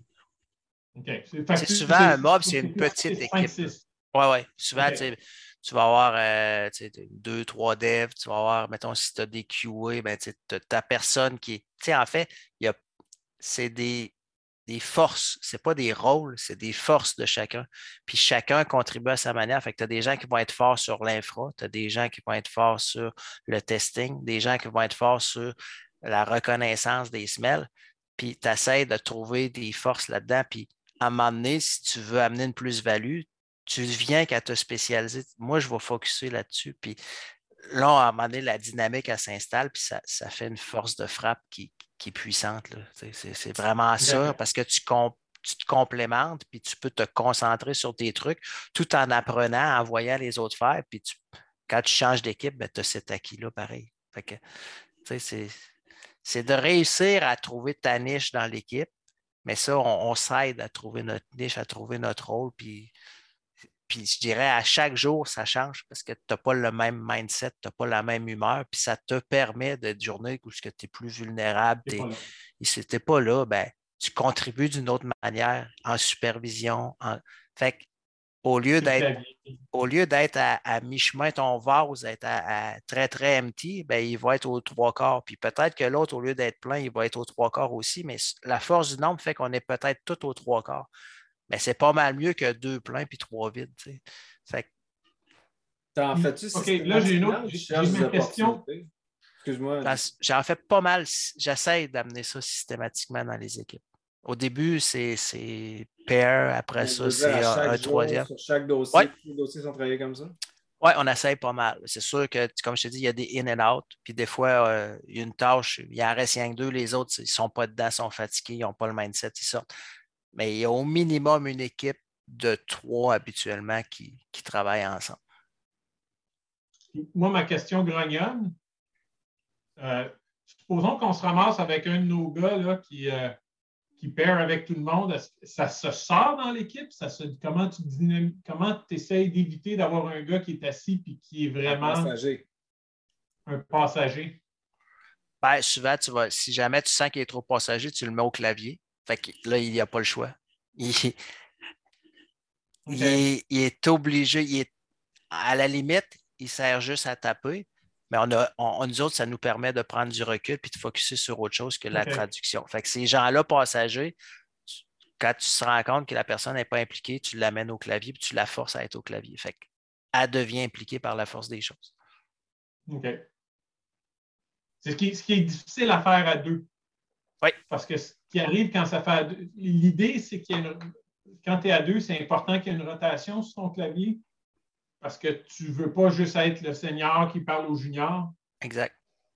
Tandis que là, s'il est assis au clavier puis qu'il y a un arc-en-ciel de gens en arrière de lui, des gens qui sont aussi de son niveau, puis qu'il va peut-être vouloir aller s'asseoir en arrière à un moment donné, donc participer. Exact. Mais là, encore là, je parle un peu de gens presque de mauvaise foi. Là. on engage des gens des fois, tu dis Ah, je pense qu'il est bon ce gars-là, puis d'un coup, tu te rends compte, il ne fit pas dans l'équipe. Mais tu sais, tout est question d'ajustement. Puis c'est une technique qui est utilisée dans l'agilité parce que justement, ce n'est pas une recette magique que tu appliques. Mmh. C'est adapte-toi. L'équipe va, va déterminer ce qui est bon pour elle. Puis si c'est d'être puriste puis que la personne qui est au clavier ne prend pas de décision, ça sera ça. Si on se donne une liberté parce que de temps en temps, on laisse la personne essayer des trucs, parfait. Mais c'est à l'équipe à trouver sa niche ou sa façon de faire. Mais c'est expérimenter. Je vous dirais expérimenter puis trouver votre façon de faire, c'est le secret. Puis ça se peut que ça ne soit pas pour tout le monde, puis il y en a qui ne seront jamais capables. Mais si vous y adhérez, vous allez triper parce que tu n'es jamais bloqué. Y a-tu de quoi de plus tannant que d'avoir le syndrome de la pâle blanche puis de ne pas savoir par où partir, puis de, vouloir partir, puis là, tu fais Ah non, il va y avoir tel problème, puis tu ne viens pas à bout de starter. En mob, ça n'arrive jamais. Il y en a tout le temps un qui est willing pour partir le truc, puis c'est ça la beauté, c'est qu'on avance tout le temps. moi, tu vois, ça, je, l'utilise beaucoup en formation. Exemple, quand je fais des formations sur le TDD, là, moi, je le fais tout le temps en mob. Comme ça, tu sais, les gens, ça leur casse la peur d'essayer parce qu'ils ne sont pas responsables du résultat. Ils ont les mains sur le clavier, ils font, mais sans prendre de décision. Les autres sont là pour dire comment ça va se passer, puis proposer des affaires, puis celui qui est au clavier, il implémente ce que les autres ont réfléchi. Donc, il prend de l'expérience, il va s'enfarger dans des places, puis il va comme comprendre un peu la mécanique. Puis à un moment donné, ça va être à son tour d'aller réfléchir, puis un autre va venir s'enfarger puis comprendre la mécanique. Donc, j'aime bien cette dynamique-là. Dans, des équipes, moi, je n'ai jamais euh, été jusqu'à le faire systématiquement comme toi, Martin, mais j'aime l'idée. Puis euh, j'aurais quasiment envie à donné de dire, euh, parce que moi, ce que, je, ce que proposais, règle générale, pour le PR comme pour le mob, c'était, tu sais, on voit un, récit, là, tu te dis, euh, ça a l'air compliqué, ce serait le fun de faire du pair design. Ah, puis faire un pair review parce que les apprentissages vont être importants. Ben, à tu, tu là, tu pairs là. On peut-tu juste le pairer au complet? Fait on voyait des opportunités comme ça. C'est comme ça qu'on arrivait à dire, ben, OK, ce PBI-là, ce story-là, on va le faire en mob ou en pair parce qu'il y a des opportunités d'apprentissage pour tout le monde. Puis on veut, il y a une approche multidisciplinaire qui est vraiment essentielle pour le succès de ce story-là. Là, ce que tu me donnes le goût de faire avec ce que tu viens de me dire, c'est ben, essaye donc de voir un sprint, de le faire en mob, tout le sprint, juste pour voir il y a une expérience comme une autre. exact, mais sois pas surpris. Il y, a, tout le temps, à chaque jour, une personne qui va être en retrait ou va dire Ah, finalement, moi, je ne participe pas. Puis, il ne faut pas la forcer. Mmh. C'est justement là, il y a une liberté, mais à force d'en faire, les gens ont le goût d'être là ou ne sont vraiment pas dans un mindset puis ils ne seront pas d'aide. Ben, ils se retirent volontairement. Puis on a tout le temps des, des, des petites tâches à côté qui se prêtent bien à faire de l'individuel mais tu les gardes pour les gens qui ont besoin de se reculer et de s'isoler. Puis il faut que tu laisses la place à ces gens-là. Ce n'est pas un dogme. Quand tu dis tu fais tout le temps, dans l'équipe, on le fait tout le temps, on essaie de toujours l'avoir. Individuellement, ben, des fois, je me retire, je ne suis pas toujours là parce que j'ai besoin, j'ai d'autres choses, j'ai des meetings. C'est ça, tu as un meeting, mais tu te retires, tu reviens, tu es prêt. Fait que c'est cette dynamique-là qu'il faut essayer de mettre en place. Oui, mais ça, tu vois, c'est encore une fois, tu parles d'expérience, tu sais. Les gens, au début, tu sais, c'est comme faire du mob. Tu veux l'expérimenter dans sa façon canonique, comment que ça a été pensé. Puis après ça, ben, au fil du temps, tu vois comment toi, tu décides de l'adapter. Même chose quand tu veux faire de l'agilité. Tu, trouves ta recette, tu t'en vas emprunter un peu dans Kanban, un peu dans Safe. Il doit y avoir des choses cool dans Safe. Là, fait qu'on va leur emprunter des choses des autres aussi. Bref, tu commences à, te faire ta saveur d'agilité Tu ce qui te sert vraiment, tu modules un development process qui répond aux besoins de ton équipe, de ton contexte, des gens qui sont dans l'équipe. Même chose avec ça, tu expérimentes avec et tu te donnes la le, droit de, que ça ne marche pas à 100% bien au début, de réaliser justement que ben, euh, peut-être qu'on ne force pas tout le monde, puis euh, peut-être que ben, on, va l'essayer peut-être juste sur un story au début, puis après ça sur, un sprint, puis on va voir comment on aime ça, puis adapter, puis moduler, puis tout. Moi, euh, ben, mon feeling en ce moment, c'est comme ça serait peut-être le, le, chaînon manquant pour, euh, les. Parce que, bon, en TI, on, est souvent euh, cérébral dans nos affaires, puis même quand on est en présentiel, du monde, ils ne se parlent pas, ils sont, là, puis ils sont développeurs, puis le, le stéréotype du développeur, c'est le gars qui est devant son écran, puis qui, tape, puis qui ne parle pas trop aux autres autour. Là. Ils ont leurs écouteurs parce que c'est du bruit ce qui se passe, ce n'est pas la vie. Euh, mais j'ai l'impression que pour tous ceux genre, qui ne sont pas nécessairement comme ça, puis qui aiment justement travailler, collaborer, tout ben, en isolement comme ça avec la COVID, j'ai l'impression que de faire du mobbing, là, tout le monde ensemble en Teams, dans Zoom, ça doit aider. S'il vous plaît, à, la redondance euh, des, des, compétences, des expertises, des connaissances, des pratiques, mais aussi au niveau du logiciel et de la business. Euh, d'éliminer le one boss factor, de créer un sentiment d'appartenance à une équipe. Je me sens, moi, ça, j'en vois là, des dizaines de, plus-values à ces. Ben, le, onboarding, c'est, ça se fait de manière seamless parce qu'après ça, ça, se fait bien. Mais tu sais, le conseil que je peux donner, c'est la même chose que je donne à ceux qui essayent le TDD, c'est abandonnez pas trop vite. Puis peut-être faites-le pas nécessairement dans votre day-to-day, faites-le dans des toys ou dans des situations bien cannées dans lesquelles vous savez qu'il n'y a pas de risque pour pas que vous soyez, vous vous brûliez puis vous mettiez la faute au process alors que c'est rien parce que vous n'avez pas l'expérience. Mm. Fait que donnez-vous la, chance d'expérimenter graduellement dans des différents contextes de plus en plus compliqués, puis, mais commencez simple. TDD, c'est la même affaire. Commence pas sur du legacy. Commence avec un code clean, puis pas un, code qui est algorithmique, qui est plus facile. Après ça, tu iras dans d'autres choses. Il faut vraiment que tu, tu, choisisses tes batailles pour commencer à quelque part, puis à un moment donné, tu construis là-dessus. Puis abandonnez pas trop vite. Donnez la chance. Sage parole. On n'a pas eu la chance de parler de, code testable, mais ça, ça, a été un autre bon sujet. Ben, euh. On se reprendra. ah oui, oui, va, va falloir. Vas-y, JP. Ouais, je veux juste dire, XP, si tu, si tu commences à faire du pair programming, là, on disait tout le temps, nous autres, commence par te bloquer deux heures par jour, puis tu le fais deux heures, parce que si tu essaies de faire ça sept heures, en, plus que XP, tu souffres un peu plus de je ne veux pas travailler avec lui ou il y a plus de chances que tu aies des dynamiques d'équipe qui ne sont pas nécessairement conductrices à faire ça comme du monde. Mais tu, fais deux heures, tu regardes, OK, bon, on s'en est tiré pas pire, puis euh, on regardera qu'est-ce que ça fait. Puis tu recommences de même, puis tu, commences à comprendre un peu plus euh, la mécanique, comment elle fonctionne. 7 heures en ligne, à un moment donné, le navigateur va être assis en arrière, va s'endormir. C'est ça le risque. Ah oui, c'est ça. À, moins que tu tripes et que tu sois vraiment complémentaire, mais tu sais, c'est pas tout le temps. C'est ça. C'est ça. Ben, écoute, Martin, euh, je pense qu'on va se dire à une prochaine fois parce que moi, il y a encore plein d'affaires. J'aurais aimé ça jaser avec toi. Puis euh, j'ai l'impression qu'avoir le temps qui a passé, euh, il y avait du stock. assez naturellement. merci. J'ai l'impression que je n'avais pas besoin de te tordre un bras pour revenir. Non, non, j'aime ça. J'adore ça en étant passionné, échanger avec des gens passionnés, c'est toujours le fun. All right. Ben, ben, gros merci d'être venu euh, avec nous autres et euh, puis nous avoir fait profiter de tes points de vue, expertise et autres. Euh, puis ben, encore une fois, moi j'ai hâte d'essayer ça, la, rétro de code. J'ai l'impression que ça, va être un, hit. Ben, merci de m'avoir invité. Merci de m'avoir invité, puis vous me tiendrez au courant des expérimentations que vous allez faire. Avec plaisir.